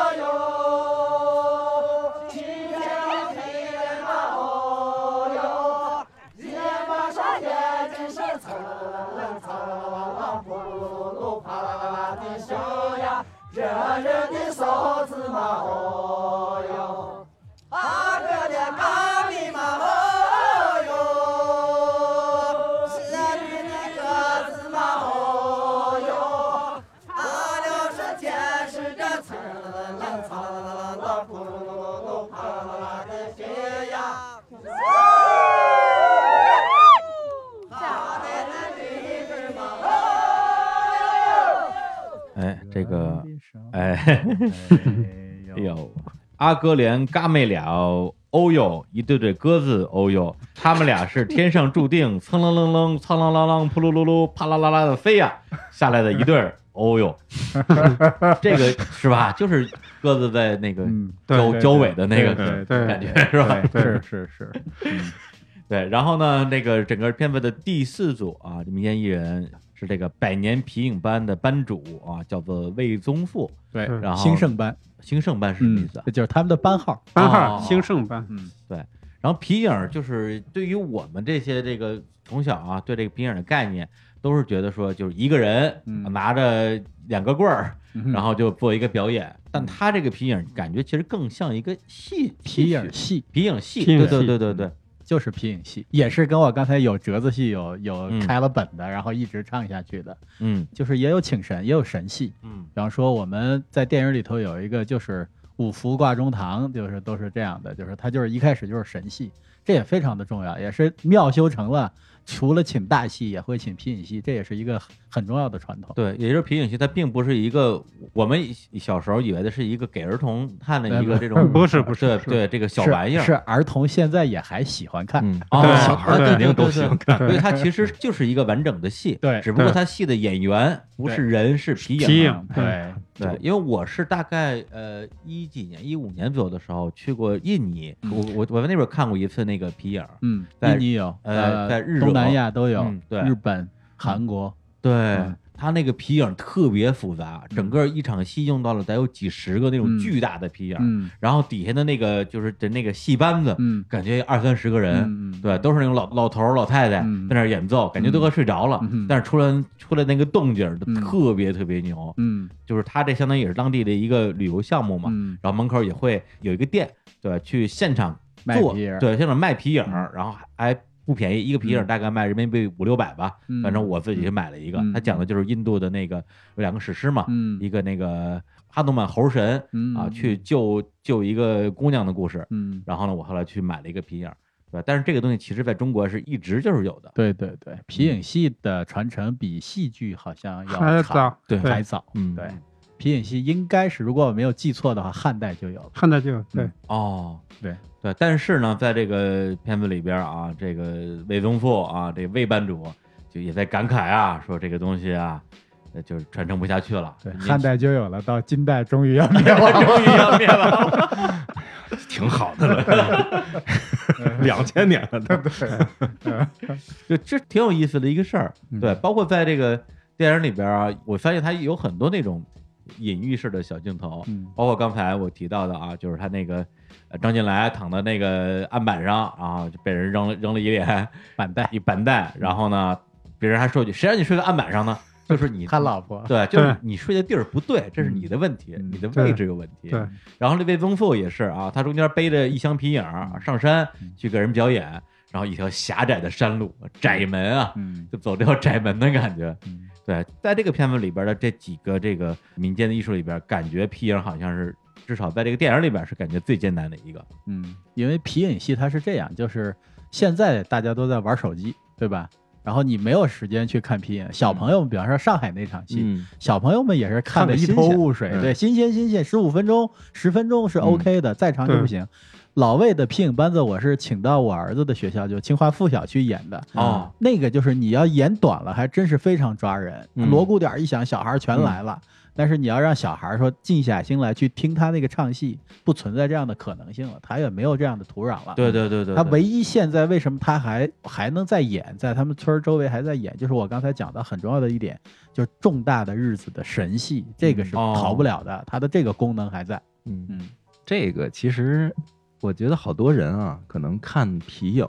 嗯、尤其是咱们日坛的听众看皮影，可能是在张艺谋的电影《活着》里面。嗯嗯对大炼钢铁那场嗯戏，对那是那戏里就是虽然有皮影班主这个身份在，嗯那是唯一一场皮影，嗯底下大家大炼钢铁，嗯热火朝天，然后他在后面哎哈一喊千军万马，嗯就对这种感觉的，就是干这个用的，嗯就是给大家鼓劲儿啊、嗯什么的，宗教性的场所呀、对这样就是真正它作为一个观赏性的艺术，实际上已经很不适合现在这个时代了。嗯，但是把皮影改造成皮影动画的那种，哦哎嗯现在还是很潮的。嗯，是啊嗯，就好对像你把这个花儿变成摇滚乐一样嘛。对对对对对，对，嗯包括我我在那个印尼日者看那一次，就我看头半个小时，就整个人就震撼了。嗯我我这是一个这是一个超级的 band 呀、嗯我这帮老头儿太牛了，嗯而且他们演奏了有十几二十样乐器，没有一样我见过的。嗯嗯，对，就奇奇奇形怪状的，嗯然后我就跟那儿拍照片儿、嗯拍小视频、打朋友圈儿，说这才是真正的艺 术。演两个小时，我颓了，对到最后就出去溜达去了对，实在是坚持不下来。嗯对，就是他在欣赏这个层面上，的确啊，就是门槛挺高的了。对，但我觉得就是皮影艺人也也他们自己也在革新，比方原来他的那些唱段、那些说教，他是因为他就跟刚才我们聊到秦腔一样，它是也有教化功能的，这部分功能它已经被别的东西取代了。取代了对那你就要把你纯粹的那部分留下来就嗯行，那些部分拿掉它。他们也正在做这样的工作，嗯，所有的民间艺人都不会固步自封的，嗯他们都是是一直在发展的。是嗯，电影里面就有一段戏嘛，就是他们去上海啊，这个特特有意思啊，就是现代文明和这个传承之间的冲突。就上海一个老阿姨，不不是老阿姨啊，一一大姐北京人最烦是上海 人，那么漂亮一个姐姐是吧？没没没，其实我能，其实我能理解他是好心，他不是去装逼去了，嗯他可能是真是好意你的们。能不能考虑一下，人家可能听这节目？不是我说他好心了呀，他就是说啊，你这个你这得个你变这个化东西对几十年没有变过啊，你你自己要反思一下，嗯，对，对不能再这样下去了，嗯是是这么说的，是是是是，啊。然后后来我们心说，人家这几千年没变过了，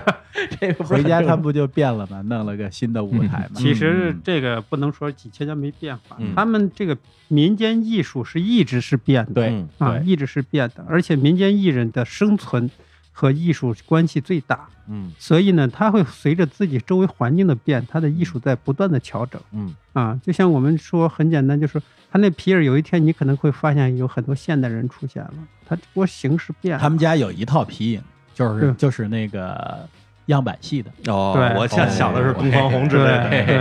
嗯对对，他就是不断的调整，嗯。所以我觉得就是老阿姨的那个哎怎么也不能叫老阿姨啊，叫大姐 吧，啊， 大姐，哎，大姐对对，大姐跟着我大姐走对这个大姐的，她可能理解的变是看的城市眼光的那种变，是的，啊，和他们理解的变不一样。虽然你看他从上海回去以后，他立马就变了，但是他变来变去，嗯他只是把台子稍微做新了一下啊，然后还自己觉得非常满足。嗯，但是这个在城里人看来你还是没对变，，这叫什么变化？，对，这叫什么变？就台子变新了，变大了点儿嘛。但是嗯在他心里，他觉得这样的话，他周围环境的这些人看他的时候，哇，他会觉得，呃，变了，啊对，孩子最都大的变成这变化样，是上快手了。 对，又 又又上快手，又上快手，对，对他去年快手收入占了他全年总收入的一半儿。嚯嚯哦，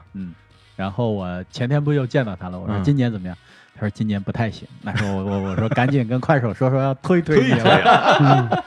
这个事儿，我觉得他这个变与不变，尤其皮影这事儿，我觉得可能我最有发言权哎，我就干这个的啊，动画片儿，对对哦对，哎对是是，最早的有线动画嗯就是皮影戏，嗯对不对？嗯就比如是说动画片儿这三个字组起来对啊就是皮影戏。哦对哦，对不对？对动画不就是赛璐璐片上画一个东西，嗯然后胳膊腿儿对画嗯分着画，然后能动，动起来以后拿一叠，然后在那儿放。哦，这就是动画片儿嗯，等于皮影它的它的艺术的生产形式是，呃，动画片儿式的，是它的巴播黎放电影博物馆专门要放皮影这个哎部分。对吧哦，对它这这就我后面说，它的嗯展现形式是电影，嗯它最早的电影，它后面一个灯，前面一东西一打，这不就是这不就是电影的嗯表现形式吗？嗯然后这个东西的变化是什么？你既然是最早的动画，又是最早的电影，嗯那么动画诞生了，电影诞生了，对你怎么办？嗯啊，你还有啥用？你你还有什么用？嗯你有什么东西？而且不是说动画它就不变的，这个皮影它其实也一直也在在变变化。，对，你像我们当时看动画片儿，它可能多长多长时间？嗯那后面因为我也是做动画制片嘛，嗯那后来我们做的动画片，我的数据分析表现的就是现在的年轻人在互联网上对动画片儿能够接受的最长的时长是七分钟，嗯，啊连动画片儿能接受的时长是七都分剩钟，七分钟了是吧？嗯，而且越小的小孩儿他能接受的越少。嗯所以你看，小猪佩奇是五分钟，嗯然后后面我们我其实我做的播的最好的是四十八、四十五秒到一分半，这个的时候动画片儿播的是最好的，啊，一集对一集，哦，，文物戏精大会，所以你看，为什么老魏在所有的这些个这四个艺人里面，他感觉他最难受，嗯对对对，他最有那种就是沉沦感，灭亡了，因为他在重的里面他最轻，嗯然后在轻的里面他最重，嗯就所有戏园子，然后搭着我重的一个东西有产业支撑，嗯他最轻，他一个人嗯扛着一个盒子就走箱了子嗯一箱子就走了，他最轻，所以他没有整个产业支撑他，嗯就是他出问题了，别人不着急。嗯张晋来出问题了，那个演员就着急了，哎嗯，有活儿没有啊？嗯有戏没有？我拉两个戏，你你挣钱，我才能挣钱呀。嗯对对对，他不行，你一个戏箱子出问题了，就是没人在乎你的。嗯但是在轻的里头，他又最重。嗯那个马木山，我唱花，我自己想唱就唱，我一张嘴就唱了。嗯他不行，他还得有班子，得支起来，他还得对支起他来，支还得起有来人对看。嗯啊，对不对？就是他在这几个里，他是最夹缝的那一个，嗯就是像你说做窄门，嗯两边其实都有高山，他是在最低的那个位置上走的，嗯嗯高不成低不就，嗯所以他很难受。嗯他面对的是直面的电影的冲击、动画片的冲击、嗯短视频的冲击，嗯嗯所以他在甚至于他在短视频上的表现上，我觉得他可能都没有马黄山要好。嗯嗯马黄山这张嘴就来，他这个还得嗯支、还得架什么对，的，他在快手上直播是不知量子的，就是干哦唱哦啊，就上上唱了对对，道情嘛，他啊唱的也是。那嗯你，看他把他重的部分他抛掉了，哦他遇到了最是轻的、嗯轻中又轻的对快手直播，嗯，那他要把重的东西一定要抛掉，他小步快跑，他才能跟上马黄山这种人。对他们那个村子也很有意思，叫魏家掌村，嗯就七户人家只有，哦，然就后在七一户个人大山的山沟里头，就嗯去镇上开车四十五分钟，哇哇这么嗯远，就就走山路，中间还经过一个油田，哦，我看到那个油田了 啊，嗯很有意思，就很魔幻那个地方啊，但是我觉得他那个以后的发展可能会走两条路，嗯对吧？嗯，皮影单独做成一种视觉艺术形哎式，对嗯对嗯这啊，得然后靠你唱再是另一种形式对。那么皮影这个东西可能逐渐进入家庭，做成一种装饰嗯。啊，对，我跟他建议的就是，如果这电影火了啊，比如说这电影票房过三千万、五千万了，啊，然后呢，我说你在你们家开一民宿，嗯皮影民宿，专门演研学小孩来，对吧？小孩来了以后，你住在一个七户人家的村子里头，嗯你可以学种地，嗯你可以学皮影，你可以玩皮影，你可以做皮影，对两个星期回来、嗯，全活儿，对吧哎？嗯，而且这个做皮影可能我觉得受众更广，对，我觉得嗯这对这个会有很多观众带着孩子去他们家去嗯旅游，手嗯做嘛对，这对嗯手做嘛，做完以后自己带回来并挂且家特里别就凉好快，关键是 凉快， 夏天的时候乘凉去了，对避暑去对，了，你像他确实，他确实是这人，嗯就是人家跟他说你要改变，他想的不是我从戏种啊、长短啊上面改变，他想的我搭一新戏台，嗯这些对那他可能确实适合嗯。我把对全村弄成一大戏台，嗯，对然后我们在这儿招农家乐呗那。边对啊家长教育不是意义怕小孩玩手机吗？你嗯去了对没信号，你玩手机得上山， 就解决这问题了。门前对吧再种几亩西瓜，对，嗯对，多好。就是咱们之前做那个就是杰作系列的时候，我当时提过，我特别喜欢押井守的一个动画，叫那个《宫本武藏双剑飞驰之梦》。嗯，那个片子其实是一个我觉得特别好的一种形态。它是什么呢？它是找的日本的一个浪曲的艺人嗯来给他的动画片里面所有的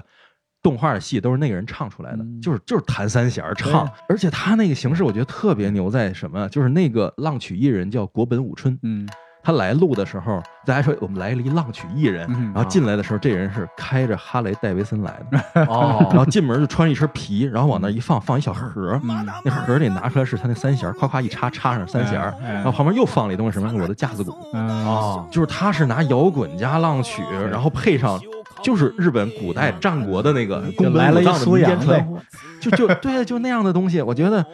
好家伙，这个真是太酷了就是他让你就是现代人觉得特别酷，嗯觉得传统文化简直酷的没边儿了，嗯就这种感觉。ところは一条に下がりまつこの時武蔵の心中何あろう関ヶ原での合戦の無念の思い込み上げるこれは戦だこれは戦だ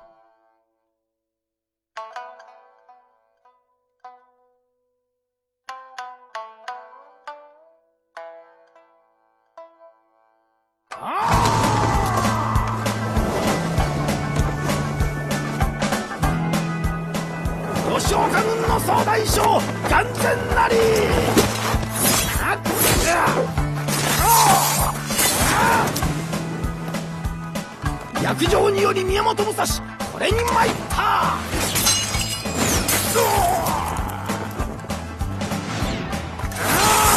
ああ吉岡軍総大将吉岡源次郎討ち取ったりもんで一度血眼この弓やり刀で迎えどもこれを払って追い崩し武蔵は全く寄せつけぬ呼べど叫べど振り向かず霧の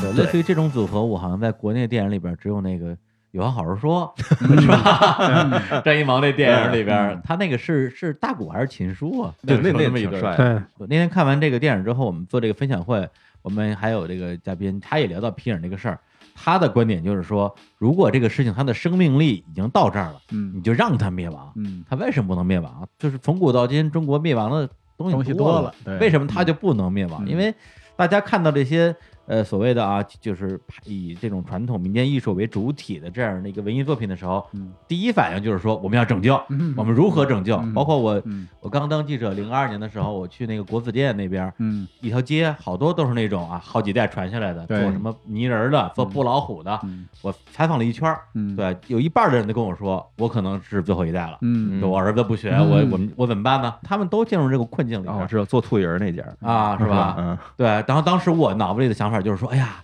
要如何拯救他们呢嗯？现在觉得说，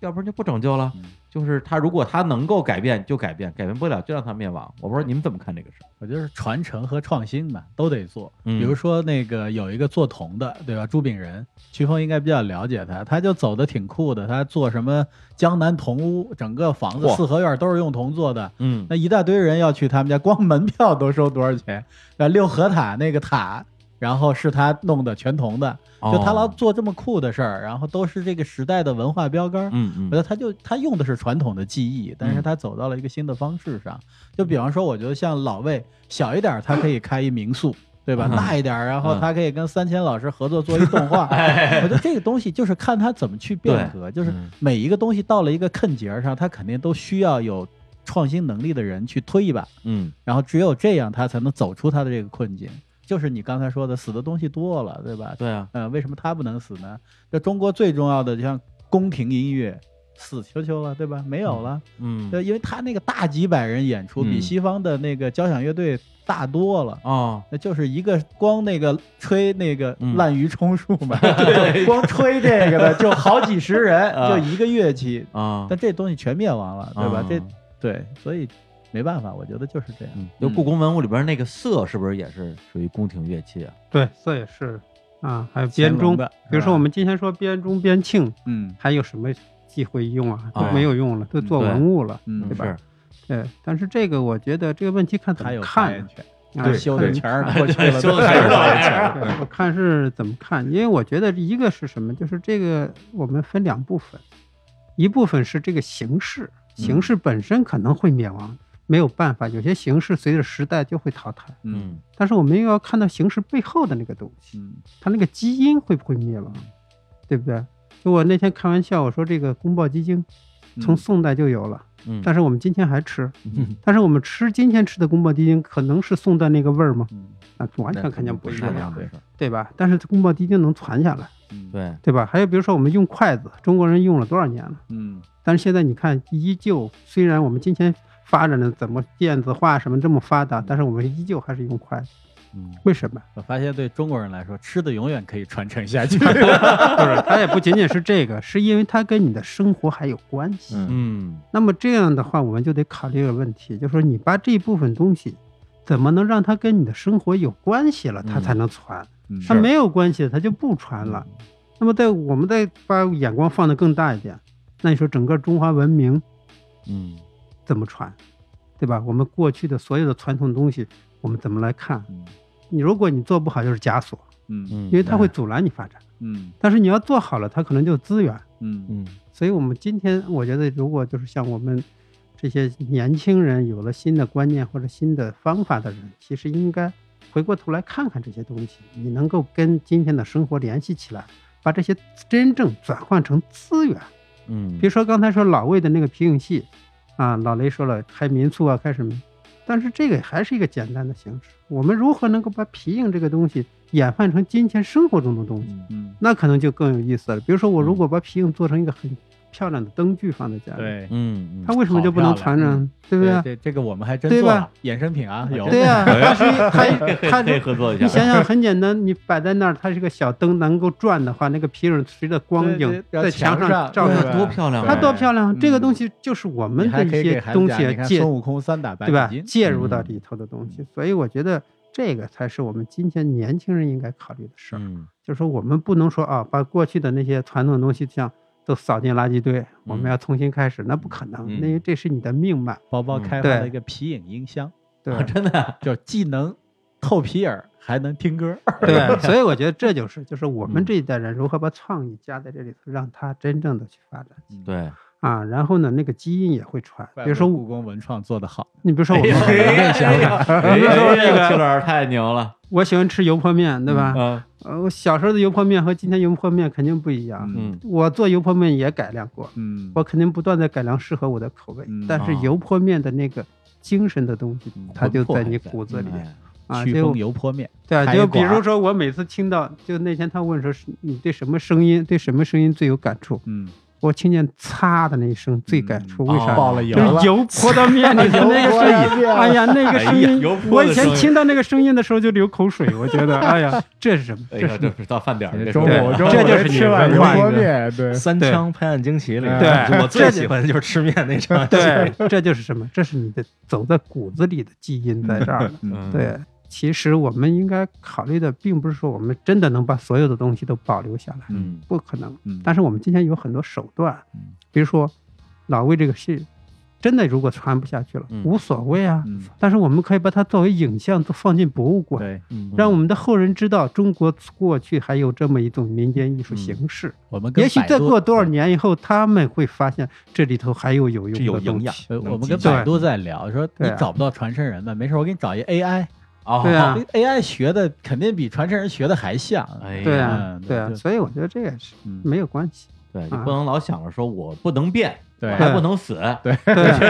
对，没人不这么能这宠着样。你。对， 你不能这样，就该死就死嗯，哎啊呀！，只不过死了以后是看把你的骨灰放在哪儿的问 题。所以这个努努力嗯，该不行就不行了。你万对一找着一条出路，你不就成祖师爷了吗？对嗯吧嗯对对，那个很简单，相声对呀，嗯对吧？相声前些年都差点死，对，幸亏有郭德纲。现在又火起来了，嗯对吧？为什么？为什么能火起来？那嗯郭德纲等于把这种形式转换跟今天的生活有关了。对如果你还是讲传统段子，肯定还得死。嗯，传统段子当年也是跟生活有关对的，也是是很是潮的，对对吧？对啊，嗯，就跟京剧是吧？他前两天那戏《进京城》，那个时候他是要打败老戏的，打败昆曲的。对，嗯，他呃在还是乾很隆潮时期的也是最潮的。嗯对，他是对很徽潮班的进京的对对，乾隆时期他也是嗯一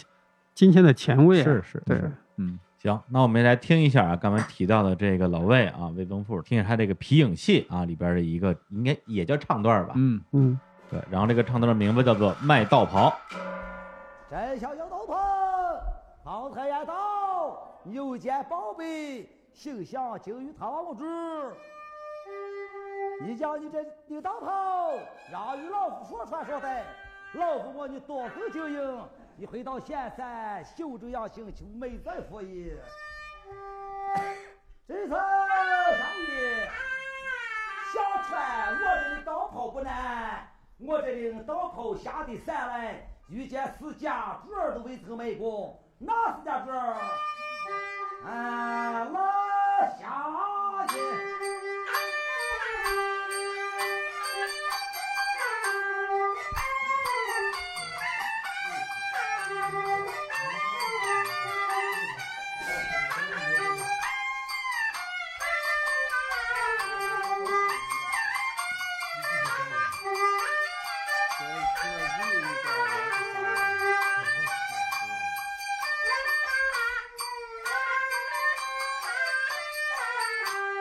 这一家我操，压州国，压州的州官他管风命，喝出来了三百六方，张平到清，马平到清，压州他。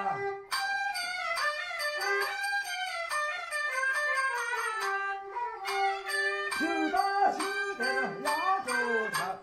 大河一山百姓呀，听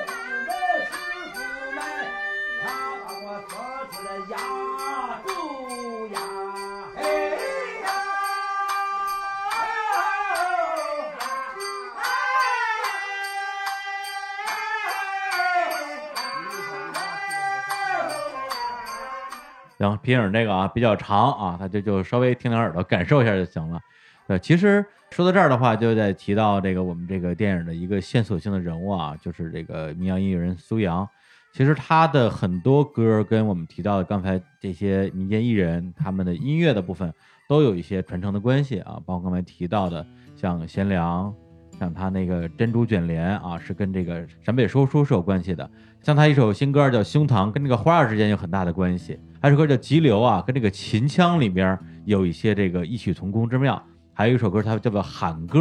跟这个刚才我们听的这个皮影戏里边有很多相似的地方。道歉批。嗯对，因为那就是个别人们好像是有些喊是吧？对对对，喊歌就是大家如果看过《百鸟朝凤》的话，《百嗯鸟朝凤》的主题曲就是哦从这儿喊出来的。嗯，对，所以就回到苏阳这样一个人物，因为这个，因为最开始就是潇潇找我的时候，他也是这个片子的执行制片人嘛，对，跟我说啊，我们要拍一个音乐纪录片儿啊，这个苏阳是是其中的一个人，他要走黄河流域，然后探访这个民间艺人。我说这不那不就是这苏阳个人 IP 的这么一个延伸吗？嗯，但后来发现看那片儿的时候，发现第一觉得好像苏阳没那么重要，对戏份也没那么多啊，更多的镜头和画面给了那些民间艺人。但是你再仔细看的时候，你发现他在这个片子里的作用其实是非常独特的。一个是他跟里边所有的这几位所谓的主角都有很多的交集，第二个就是说，又回到了我们之前聊到了这个所谓的这种传承和改变的问题，到底是谁来传承这些民间艺术？是这些民间艺术自己的儿子吗？是他们的徒弟吗？很大意义上，至少从观众的角度会觉得说，他们的一些音乐，他们那些没有人传承的音乐，最后在苏阳的这个民谣摇滚乐里边得到了很大的一种改编和传承吧。苏阳他零三年之前他是做重金属的，他的那个乐队嗯，透明乐队嘛。对然后他解散了以后，他觉得哎，为什么我们一直在做西方的这种音乐？他和我的其实土地离得挺远的，是他才开始回望故土，然后才开始在黄河流域找基因，然后他嗯就找到了我们刚才说的这些这些形式，然后他才是现在的这样一个苏阳。嗯，然后但是他在这个过程中，你也会看到他不停的在改编。如果他没有改编的话，其实城里的人是不愿意去听的，老外也是不愿意去听的。嗯，嗯像苏阳，我那个我忘了看谁写的一个段子，挺好的。他说，民间艺人治愈了苏阳，苏阳又把他改编完了，治愈了城里人。嗯它是一个逐渐治愈的过程。像苏阳在巴西的演出，那个公园里头完全听不懂中对文，挤进去了四老外五万人。然后哥伦比亚，大家看到电影里头有呈现那个麦德林诗歌节，就无数的人在底下。我觉得这就是，当他用一种最传统的东西，呃飓风刚才讲到了，就是他可能形式没了，他的魂儿在呢，对吧？嗯嗯他的魂儿换了一种形式，我加了架子鼓，我加了电音，我加了所有的新潮的东西，嗯变成你能接受了。但是在这个接受的过程当中，你又能把它魂儿找回来，嗯我觉得这是一个非常重要的。其实跟刚才聊那个话题，我觉得是勾在一起的。是嗯因为他整个电影呢，应该是第一场啊比较主要的戏就是苏阳跟自己的鼓手吵架，对，嗯鼓手说你这拍子不对啊，就这东西不能这么演。然后苏妍就急了，嗯跑过来就说：“这个民间的音乐，就就他他就是这样对的，他就是这样，我就是想用这种东西对，这就是我的音乐，对所以你那东西就是你那个西方传过来那个条件什么的，得跟着我这个来。对，一句话结束了，对他才是他的气口。但是后来，因为苏阳他出去演出多了以后，他又回来反思他自己这句话。嗯，他他去了很多不同的地方，你会发现，大家就是气口不一样。西方那个是对着他的气口的，就对不上我们的气口， 人家也是对气口的。对，嗯我特别喜欢他那个哥伦比亚就麦德林诗歌节的时候那个演出，嗯因为那个演出给我印象深的是什么？是他的歌词，他后面大屏幕上会打上那歌词，特别帅的中文词儿，嗯但是老外看不懂，对，老外看的是底下那行翻译英文，翻译成的英文。嗯，这什么？就是我翻译过来之后，我肯定这东西就不是原来那味儿了。但是我这个你要领会精神，对，你要自己去想象和补完。嗯这其实跟苏阳在从传统音乐上汲取完了以后再呈现，其实是一样的。嗯就老外看我们的歌词翻译成英文之后那个样子，和我们听苏阳把过去这个音乐的元素汲取完了以后重新演绎出来的嗯感觉是一样。你要听原来那个魂儿是什么，嗯，你之前听过苏阳吗？，一点儿没听过 完全没听过，没听 过啊。啊嗯，这现在感觉怎么样？嗯， 就是我现在上厕所脑子里都是苏阳的歌。 为什么上厕所呀？ 就太朗朗上口了，啊就是你没有吧，一天脑子里头全是一个音乐洗脑的那种感觉，嗯 但是挥之不去，就是什么奇男子、奇女子，是吧他这个恰恰就是民间艺术的精华在这儿，对，嗯就得朗朗上口。一下子就夺舍，对，他就要让你能能记住，对吧？那民间艺人要唱特别复杂、特别难的腔调，人谁会唱啊？嗯，他就是要一唱，让你就一下子进入你，让你就抹不掉，你对不断的在唱，就你是这得样的。合 着他，对吧？嗯，对我特喜欢他去那个老刘家跟老刘查琴，啊，对嗯，然后他那个查琴特别打动我的是他那个孙女儿，嗯那孙女儿说：“哎，你这是贤良吗嗯，？”最好不是，那怎么这个怎么跟我贤良这么像？说因为这东西是你爷爷的，我贤良就是从你爷爷这儿来的，嗯嗯，这个感觉特好玩，嗯就相当是于是他爷爷影响了苏阳，对苏阳也影响他孙孙女女儿儿，就是老东西，就像对咱们刚才说的他忧爷爷虑，听，肯定孙女儿都不爱听。对老东西，年轻人就是就不爱这听样嗯了，对，这时候怎么办呢？给你翻译一下是你去死摁着他学呀，嗯还是说翻译成另一种语言，嗯用他最擅长的方式嗯再给他，然后他反过来你告诉他我这东西从哪儿来的？嗯我觉得这个是特别好的对一个事儿。对，所以这个就让我想起了这个军峰老师在这个啊修文物这个纪录片里边一段这个金句，就说这个修文物，说很多人一般觉得把这个文物修好了，对就有价值，其实不是这么简单。你要修文物，你要跟他交流啊，对他有些体悟，把自己放在这个文物里边，文物是死的，是我就跟这个其实非常像。说到这儿，实际上我们知道，这种所有的艺术形式其实是跟人有关的。嗯比如说，这个世界上如果没人了，那还有什么艺术啊？嗯你不能说啊，有狗的艺术，那我们可能至今还没有发现啊。 人家所以有，咱不懂。对，所以说这个就是就是它都是跟人有关的嗯。那么我们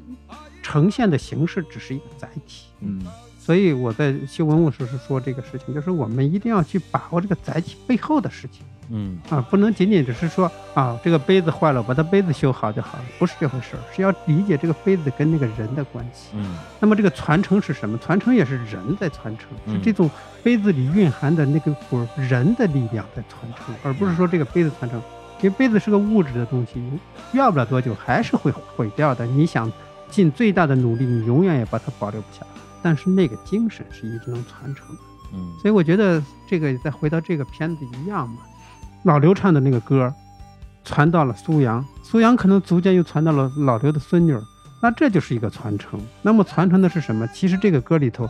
有了老刘，甚至也有老刘之前的人，还有老刘之前之前的人，那么又有了苏阳，从苏阳之后有了老刘的孙女儿，那么老刘的孙女儿再朝后再朝后，可能一直就这么传进去。那么这首歌可能也就越来越丰富，越来越丰富，内涵越来越充足。那么这实际上反过来，也就是我们今天所看到的文物。那么你就嗯比如说一件书画，你说当时画完就仅仅只是画家那一部分东西，不是，它上面那么多的提拔，嗯那么多的印章，一代一代传承，它才有更大更多的价值。就是这样，这样才是一个真正的文化传承的一个事情。嗯，所以就是这种变与不变之中去找一种传承的可能性吧。对，因为苏阳，我觉得我对他的这种呃了解，可能是会超过绝大部分的电影的观众吧。对，因为苏阳他之前就是在玩重金属嘛，透明乐队。我有个特别好的朋友也是银川人啊，他之前还跟我讲过，他看过透明乐队的演出。嗯然后后来呢，苏阳改成这个民谣风格之后，二零零四年非常知名的一场荷兰山摇滚音乐节，嗯那应该是苏阳第一次大型公开演出对，我就在现场，嗯对，所以我是看着他出道的，这已经是十五年前的事儿了。嗯而且后来苏阳跟这个布衣乐队还有赵老大、赵毅然三个人做了一个小型巡演，嗯叫《只有一个宁夏》，嗯在北京三个酒吧，无名高地、新豪运跟何酒吧嗯连演三场，三场我每场都看了，嗯，对，所以我对苏阳这特资别深歌迷，对，特别的、特别的了解，所以对他实际上之前感觉是没有那么强的一个陌生感，嗯觉得说，哎，不就是一些民族音乐啊，加上摇滚乐嘛。嗯但但这个片儿看的过程中，反而让我产生了一种，你不能说是距离感，反而是我知道了他是从哪个地方来的，嗯对，加深了对他的一个了解。对，包括这个电影里面最后放那首《贤良》啊，对对，那个时候我听太太多遍了，我十五年前就会唱。嗯对，而那个那个旋律也的确是一听就会唱，对，而且歌词儿写的也逗啊，就是印象特别深的几句什么什么那个擦擦啊，上了个大学上中专，中专里面学的是蹦擦擦，嗯就对是就觉得为什么上完大学还要上中专啊？这是不是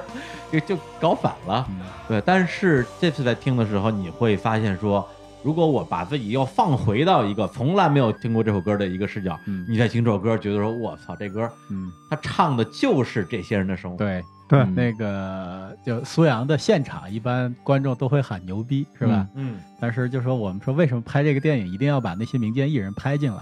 就回答这个问题，就是我们不是让你看苏阳有多牛逼，你苏阳的歌迷你已经知道他牛逼了，嗯，我们最重要的是让你看苏阳为什么牛逼，嗯，我觉得对苏阳歌迷来说，我觉得这个电影能解决这样一个问题，牛牛逼哪儿来的？哎对哪来的？嗯，我是觉得苏阳的这个作用有点像什么呀？就是我不知道大家之前有没有看到，就是之前微博上挺火的一个，好像日本二零二零年奥运会的宣传片吧， 就宣传就是它的传统文化嗯和是它的是现代是文化嗯完美融合。嗯过去的纸伞是什么对现在日本的高科技对雨伞是什么对？过去是什么？现在是什么嗯？这是什么？就是你天天说老祖宗的东西，嗯真给你老祖宗东西，你接得住吗？对，你怎么接呀？谁接呀？嗯 我觉得苏阳就是这么一个，就是给你老祖宗东西，啪一下我就接住了，嗯就是而且我接的漂亮，嗯就是这个，这就是我干的事儿，嗯我就不辱没先人啊，嗯就不是你的弟子，而是我完全一个另一个门派，另一个从你那儿拖出来的一个东西，嗯我接住了嗯，这个特别帅，但是有人质疑他呀，他去那个哈佛讲座的时候，啊观众就质疑嗯啊，你这唱的根本就生态对，对唱不是的嗯不够人原生态，你唱的根本就不是，人苏阳说我就不是，我本来就不是。嗯我唱的是我自己呀、我就像当年的他们一样，他当年那祖师爷唱的就是他。啊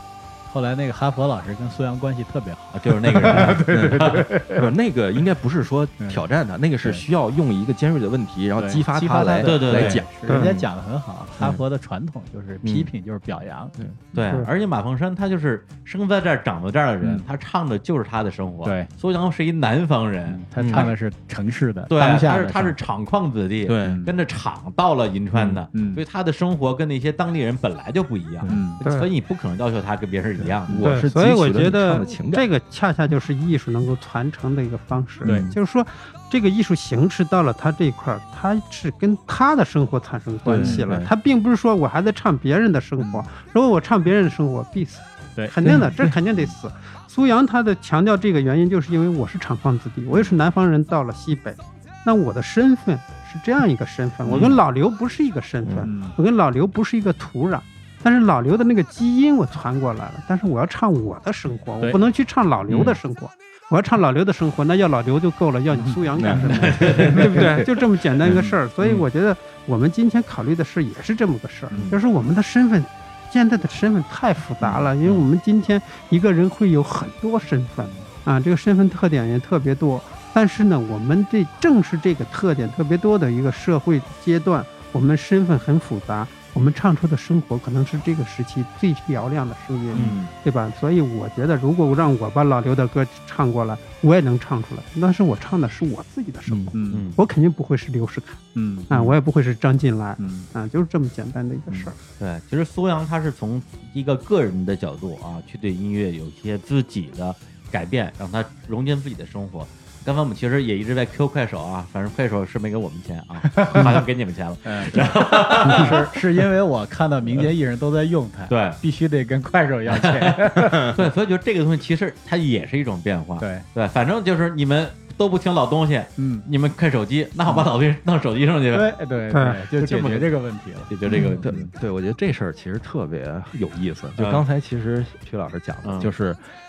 你觉得有点悲哀，就我我觉得不悲哀，我觉得特好。嗯就是什么？就是小孩都在看手机什么的。你们看着片中其实抓了很多东西，嗯，每一代人都有他自己目不转睛看着的东西。对，张进来在乡下拍戏的时候，嗯那老百姓嗯目不转睛的盯着对屏幕，老对嗯太太都快睡着了，耷拉个眼皮，目不转睛盯着台上，台上嘛也没有啊，他盯着。到了张进来自己，目不转睛的盯着春晚电视，对，浮躁啊，嗯盯着电视说的，目不转睛啊。嗯，嗯到了下一代年轻的小孩，目不转睛的盯着目不转手睛机地盯盯着着手手机机，每一代人有嗯他自己的一个目不转睛，目不转睛的东西。嗯这好，对，这个嗯挺有意思的。嗯其实这跟文化形式特别像，就是各种文化，它在它刚开始的时候一定是最叛逆、最先锋的一个玩意儿，嗯然后它接下来它经历发展，它会成为一个最宏伟的、最流行的一个东西，接下来一定是最庸俗的、最让人唾弃的一个玩意儿，嗯到再接下来是一个最挣扎的、最最就成为传最统了，尴尬的一个东西，就成为传统生了。命周期它。一定是这样的一个对生命周期的，嗯对嗯所以你一个在最尴尬的、最传统的一个东西，哎，遇到了一个在现代人最目不转睛的一个平台上反倒开花了。嗯，然后这片子我觉得就是聊到最后，实际上其实我们现在谈论的全都是人，嗯对苏阳也好，然后他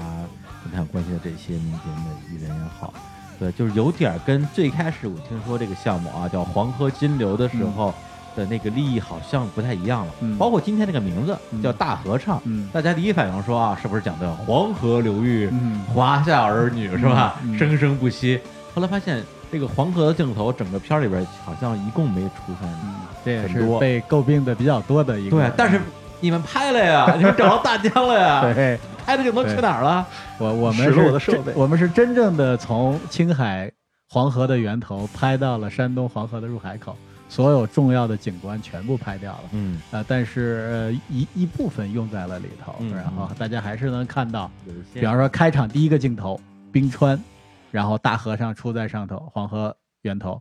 呃整个片子结尾最后一个镜头芦苇荡，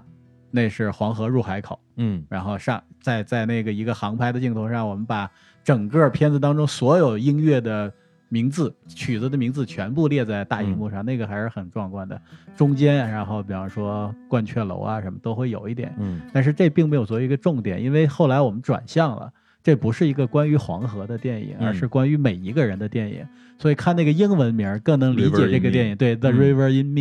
它讲的是每一个人心中的那条河流，嗯呃，可能就是咱们门口的通惠河。啊，嗯哦 我觉得这个片子看的我，因为就是我纯粹是这种，就一边看一边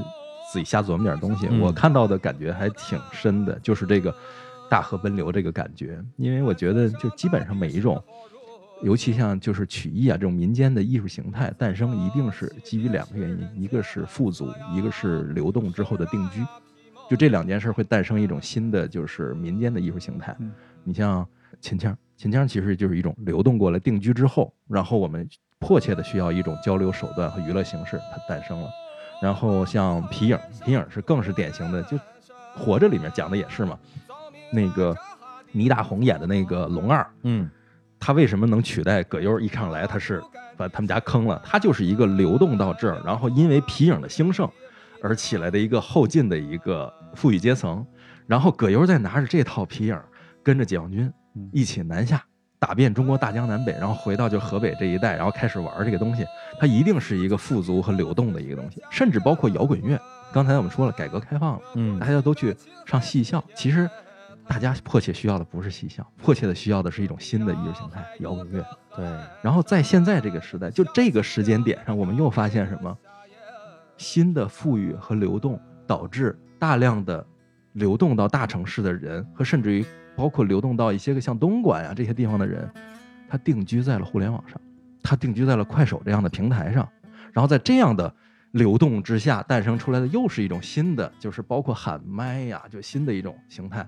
然后我们发现，在新的河流之中，像老刘啊、马洪山啊、老魏这样的人，他又有了新的土壤。哦，嗯，就它新的有了河流其实又有诞生了新的流动的方向，新的流动的方向。对，所以这个这个大合唱，这个大河其实指的是人的河流，对某种意义上嗯对说对，所以我们发起了一个那个公益活动，嗯就叫“声音里的中国”。哦，对对对，实际上非常参参与方式非常简单，你就回答一个问题，就提到故乡，你会想到什么样的声音？我们把这个东西搜集起来，如果全国的人都都发这么一个东西，我嗯们把它跟你的那个地标，然后对应上，每一个地图上都有一个声音，嗯最后你会看所有的声音混在一起，它就是一条河流，嗯你就会感觉到这个故土当下你自己。跟整个一个宏观的一种关系，就完全能够被一个声音地图所呈现出来。是我看好好好像好多明星都参与了，嗯对，很多明。星都参与，因为参与方法太简单了，嗯你就是微信一下都可以参与。我说了一句话，比如说我是山西平遥人，嗯那、我回答这个问题特别简单，我就是晋剧。嗯，然后那个曲峰刚才已经说了，呲啦，油泼面， 对，我是怎么理解这个大合唱的？因为我觉得这个，嗯、苏阳的歌里也唱了支流。那么一个大河实际上是由很多支流组合的。那么老刘是支流，花儿是支流，嗯，然后张进来也是支流。那么整个这个支流呢，其实它也是河在不断的流动，在朝前走。那么这个支流上的支脉也在不断的流动，也在朝前走。那么有些支流可能逐渐就干枯了，嗯有些支流呢可能越流越好。那么这就是一个大合唱。那么大家整个这所有的支流汇集起来，汇集成一条大河。那么这个大河不断的在流淌，这就是可能也是我们整个中国里边，包括我们的文化、我们的舞曲艺什么，都是一汇集在一起啊。但是不同的支流呈现的是不同的方式嗯，啊，这是一个大合唱，是这样来看这个。刚才提到这个声音里的中国这个概念，我不知道中国三星老师，你想一个故乡的声音是什么声音？你能想出来吗？天津话，啊，你说一句天津话哪句话呀？哪句 都是天津味儿，骂味 张嘴儿，就来， 骂骂 味儿，嘛玩意儿？哎， 乡音真的是，因为我是一个，我现在基本上说的是介于普通话跟北京话之间吧。嗯，对，但是当我想到我的家乡的时候，肯定是北北京市门头沟区达摩庄的山里的那个山里话。嗯达摩老祖说的，呃，达摩老祖说 的梵语是吧？没有没有，我们就说我我们叫宅汤话嗯啊，就就门头沟宅汤那一片儿都叫宅汤话。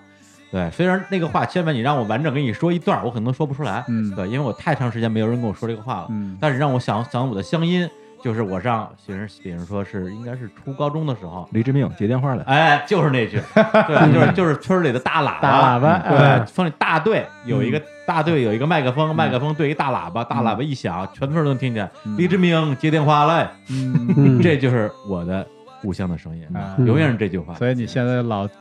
坐在这个大麦克 风前，嗯哎，我觉得跟这可能有关系人类学啊，分析， 人类学了，被人类学了。 行，那今天也特别开心啊，跟那个老雷啊、曲老师，我们一起来聊一聊这个大合唱，聊一聊中国的这些民间艺术的传承与消亡吧，还有我们最后提到的“声音里的中国”这个概念，然后同时也在真的是纯的出于个人的角度为大家强烈推荐这部大合唱。然后，哎，这个片儿你们觉得是拍给谁看的？什么样的人适合走进电影院？年轻人，就跟故宫修文物是拍给修复师看的吗？不是，它是拍给年轻人去看的。嗯，这个电影我们的出发点，你看我们两个导演都是九零后，哦，对清华小哥哥、啊，对，秦淮小哥都是九零后，嗯就都是我们就是年轻人拍，然后拍给年轻人看。嗯，因为如果年轻人不关注这个东西了，这个东西肯定就完蛋了。哦，对，我觉得这跟可能在故宫修文物感觉很像，因为在故宫修文物整个它火的过程，因为我是这个行业的，我嗯能看得很清楚。嗯，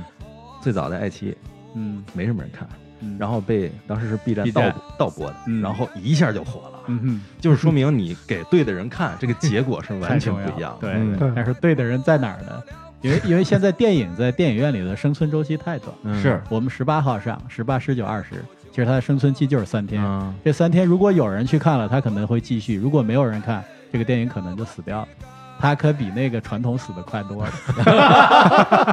但是在电影院里头看音乐类的电影，我觉爽得特别爽，嗯爽就是我我就特别喜欢在看有歌舞啊、有音乐的电影，因为体验太好了。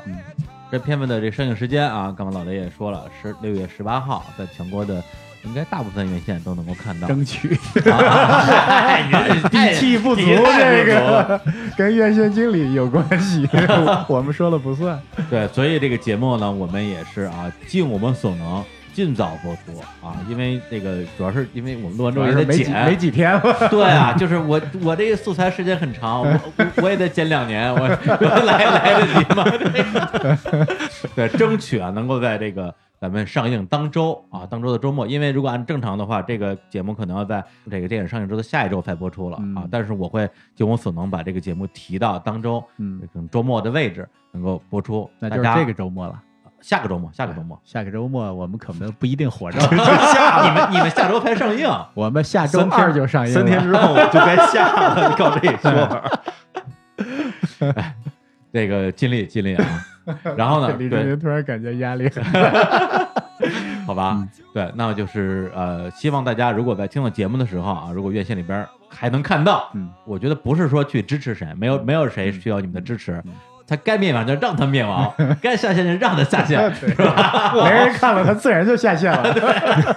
不用支持他们。对，但如果听完这期节目，你们觉得这个电影值得一看，我觉得大家可以去看一下。同时，日常公园也是，呃，完全基于我个人的意志，然后因为我跟我跟这个项目也跟了三年，嗯从一六年被打酱的时候，日常公园也是这部电影的首席播客合作媒体，大家可以在电影院最后的字幕表里边往上飘的时候，看到日常公园的大 logo，这也是让公园 logo 第一次出现在电影院里边非儿。呃常大哎可不好找 了。瞎 说，你太可 大了，真的，我我因为我我看了三遍，第三遍是在电影院看的嘛。当我看的时候，它官 logo 飘起来嗯挺的时大候的，我真的还是我我有一种就是很很很我做很我做崇到，高感，对很奇妙的感觉，真的很奇妙，因为。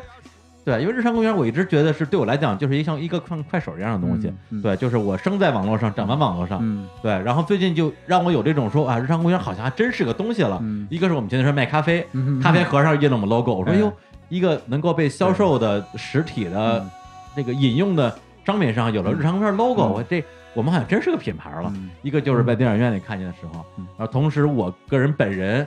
其实跟曲峰老师一样，也算是这个电影的这个叫什么出品人，众筹出品众筹人，对对，是花了钱的，花了钱对的，嗯花，但是花钱的目的肯定不是为了赚钱，因为对看老赚不雷了钱，看老雷这这这架势，我觉得这这钱应该 没戏了，彻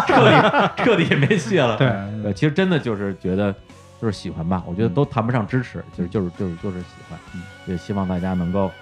有机会啊，有兴趣去电影院里边来看这部电影。嗯，然后最后呢，来放一首歌啊，这首歌呢就是这个苏阳的《贤良》，然后呢这首歌也对应的有一段戏啊，就是最后这个嗯挺逗的，因为我们在这个演后谈啊。交流的时候说这这个这个三代人什么之类的，嗯苏阳也在也在现场，嗯很尴尬，说哦我我管老刘叫 刘哥，你给我来三代人，我一下矮了一截。嗯对吧？就是就三个人嘛，就是老刘、老刘孙女儿跟苏阳三个人在这个床上查琴啊，苏阳弹这个贤良，然后孙女儿跟着唱，呃孙女儿会唱啊，嗯然后苏阳就一直怂恿这老刘说：“刘哥，你弹一个，弹一个，对，咱们一起来这个就查一下嘛。嗯老刘就始终笑而不语，始终不拿起他那三弦儿来。嗯，对我还挺喜欢他，我觉得他就不应该拿起来，对，嗯但我不知道为什么。他不 会，男的还啊，不 会弹 三弦，不不会弹贤良是对，吧？不会，对，它是改编过的。哦嗯对嗨，我还以为什么呢？ 老刘老刘没有不会，你看他拿着 吉他一摆哎了，屁咕噜就出来。嗯他但是他代表的是上一代的音乐形态，嗯这真的是三代音乐形态。嗯就是老刘那个是嗯几几千年前的玩意儿，嗯嗯苏阳这是他自己嗯开宗立派，他差不多就是这一代的。 嗯嗯那个小孙女儿不是问了吗？就是你们未怎么来的写歌的呀？嗯你就这么写生编呀？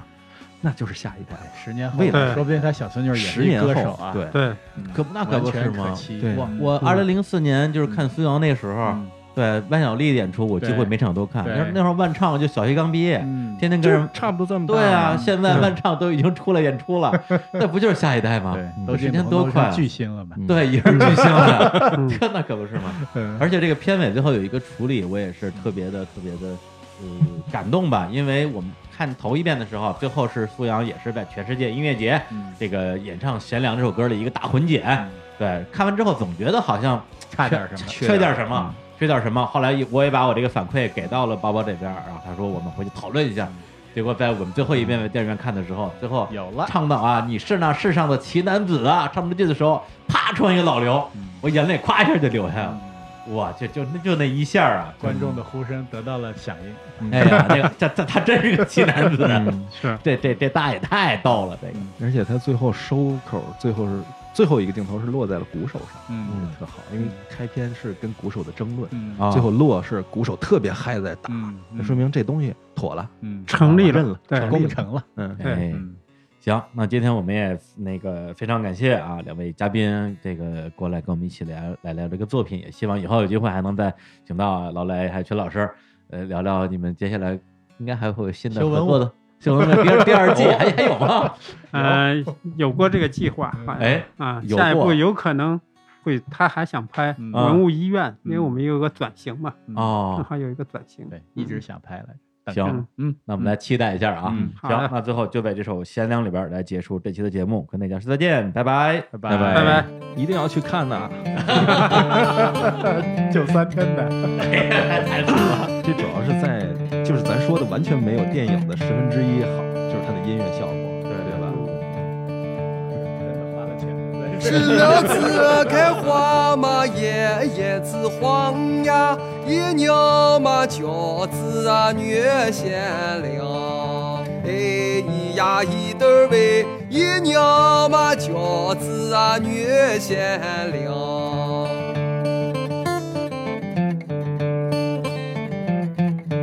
一学那贤良的王二姐呀，二雪那开磨坊的李三娘，哎，咿呀咿得儿喂，二雪那开磨坊的李三娘。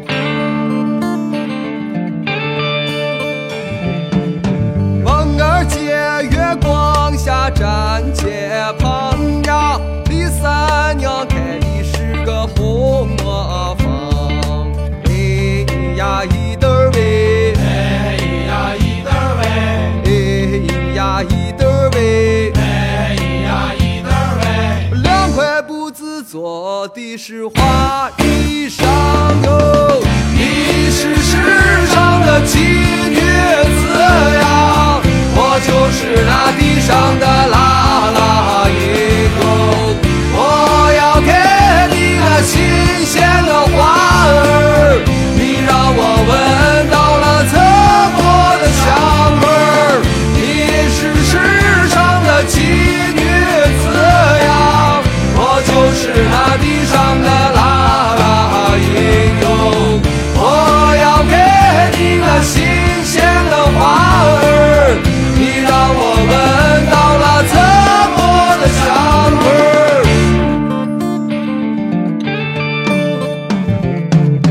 那个子开花嘛花不开呀，一点嘛饺子呀好鲜亮。哎咿呀咿得儿喂，山的的饺子嘛好鲜亮。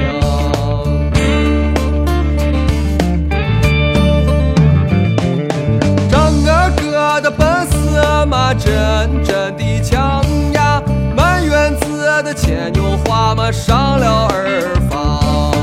哎咿呀咿得儿喂，满园子的牵牛依然掉在地上。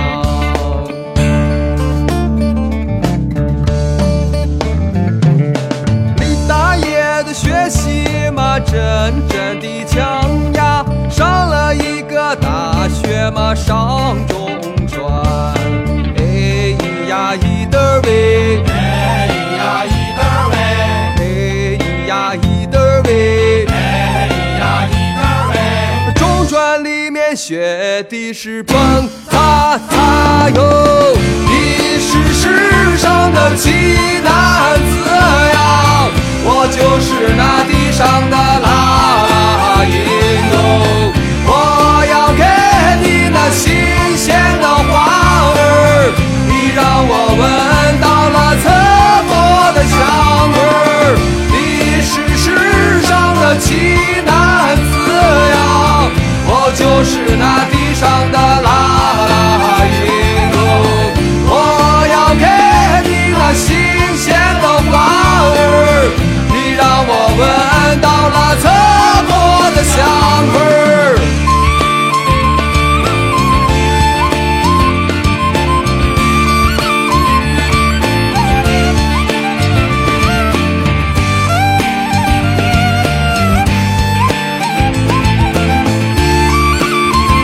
哎哎哎哎！你是世上的奇女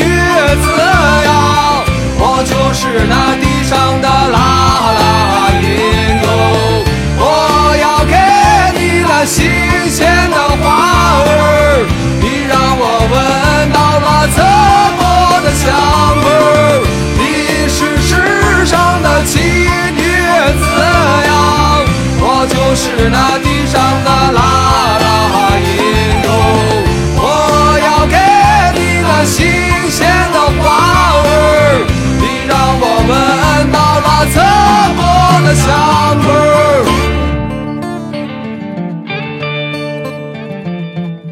石榴子开花嘛，叶叶子黄呀，一娘嘛饺子啊越鲜亮。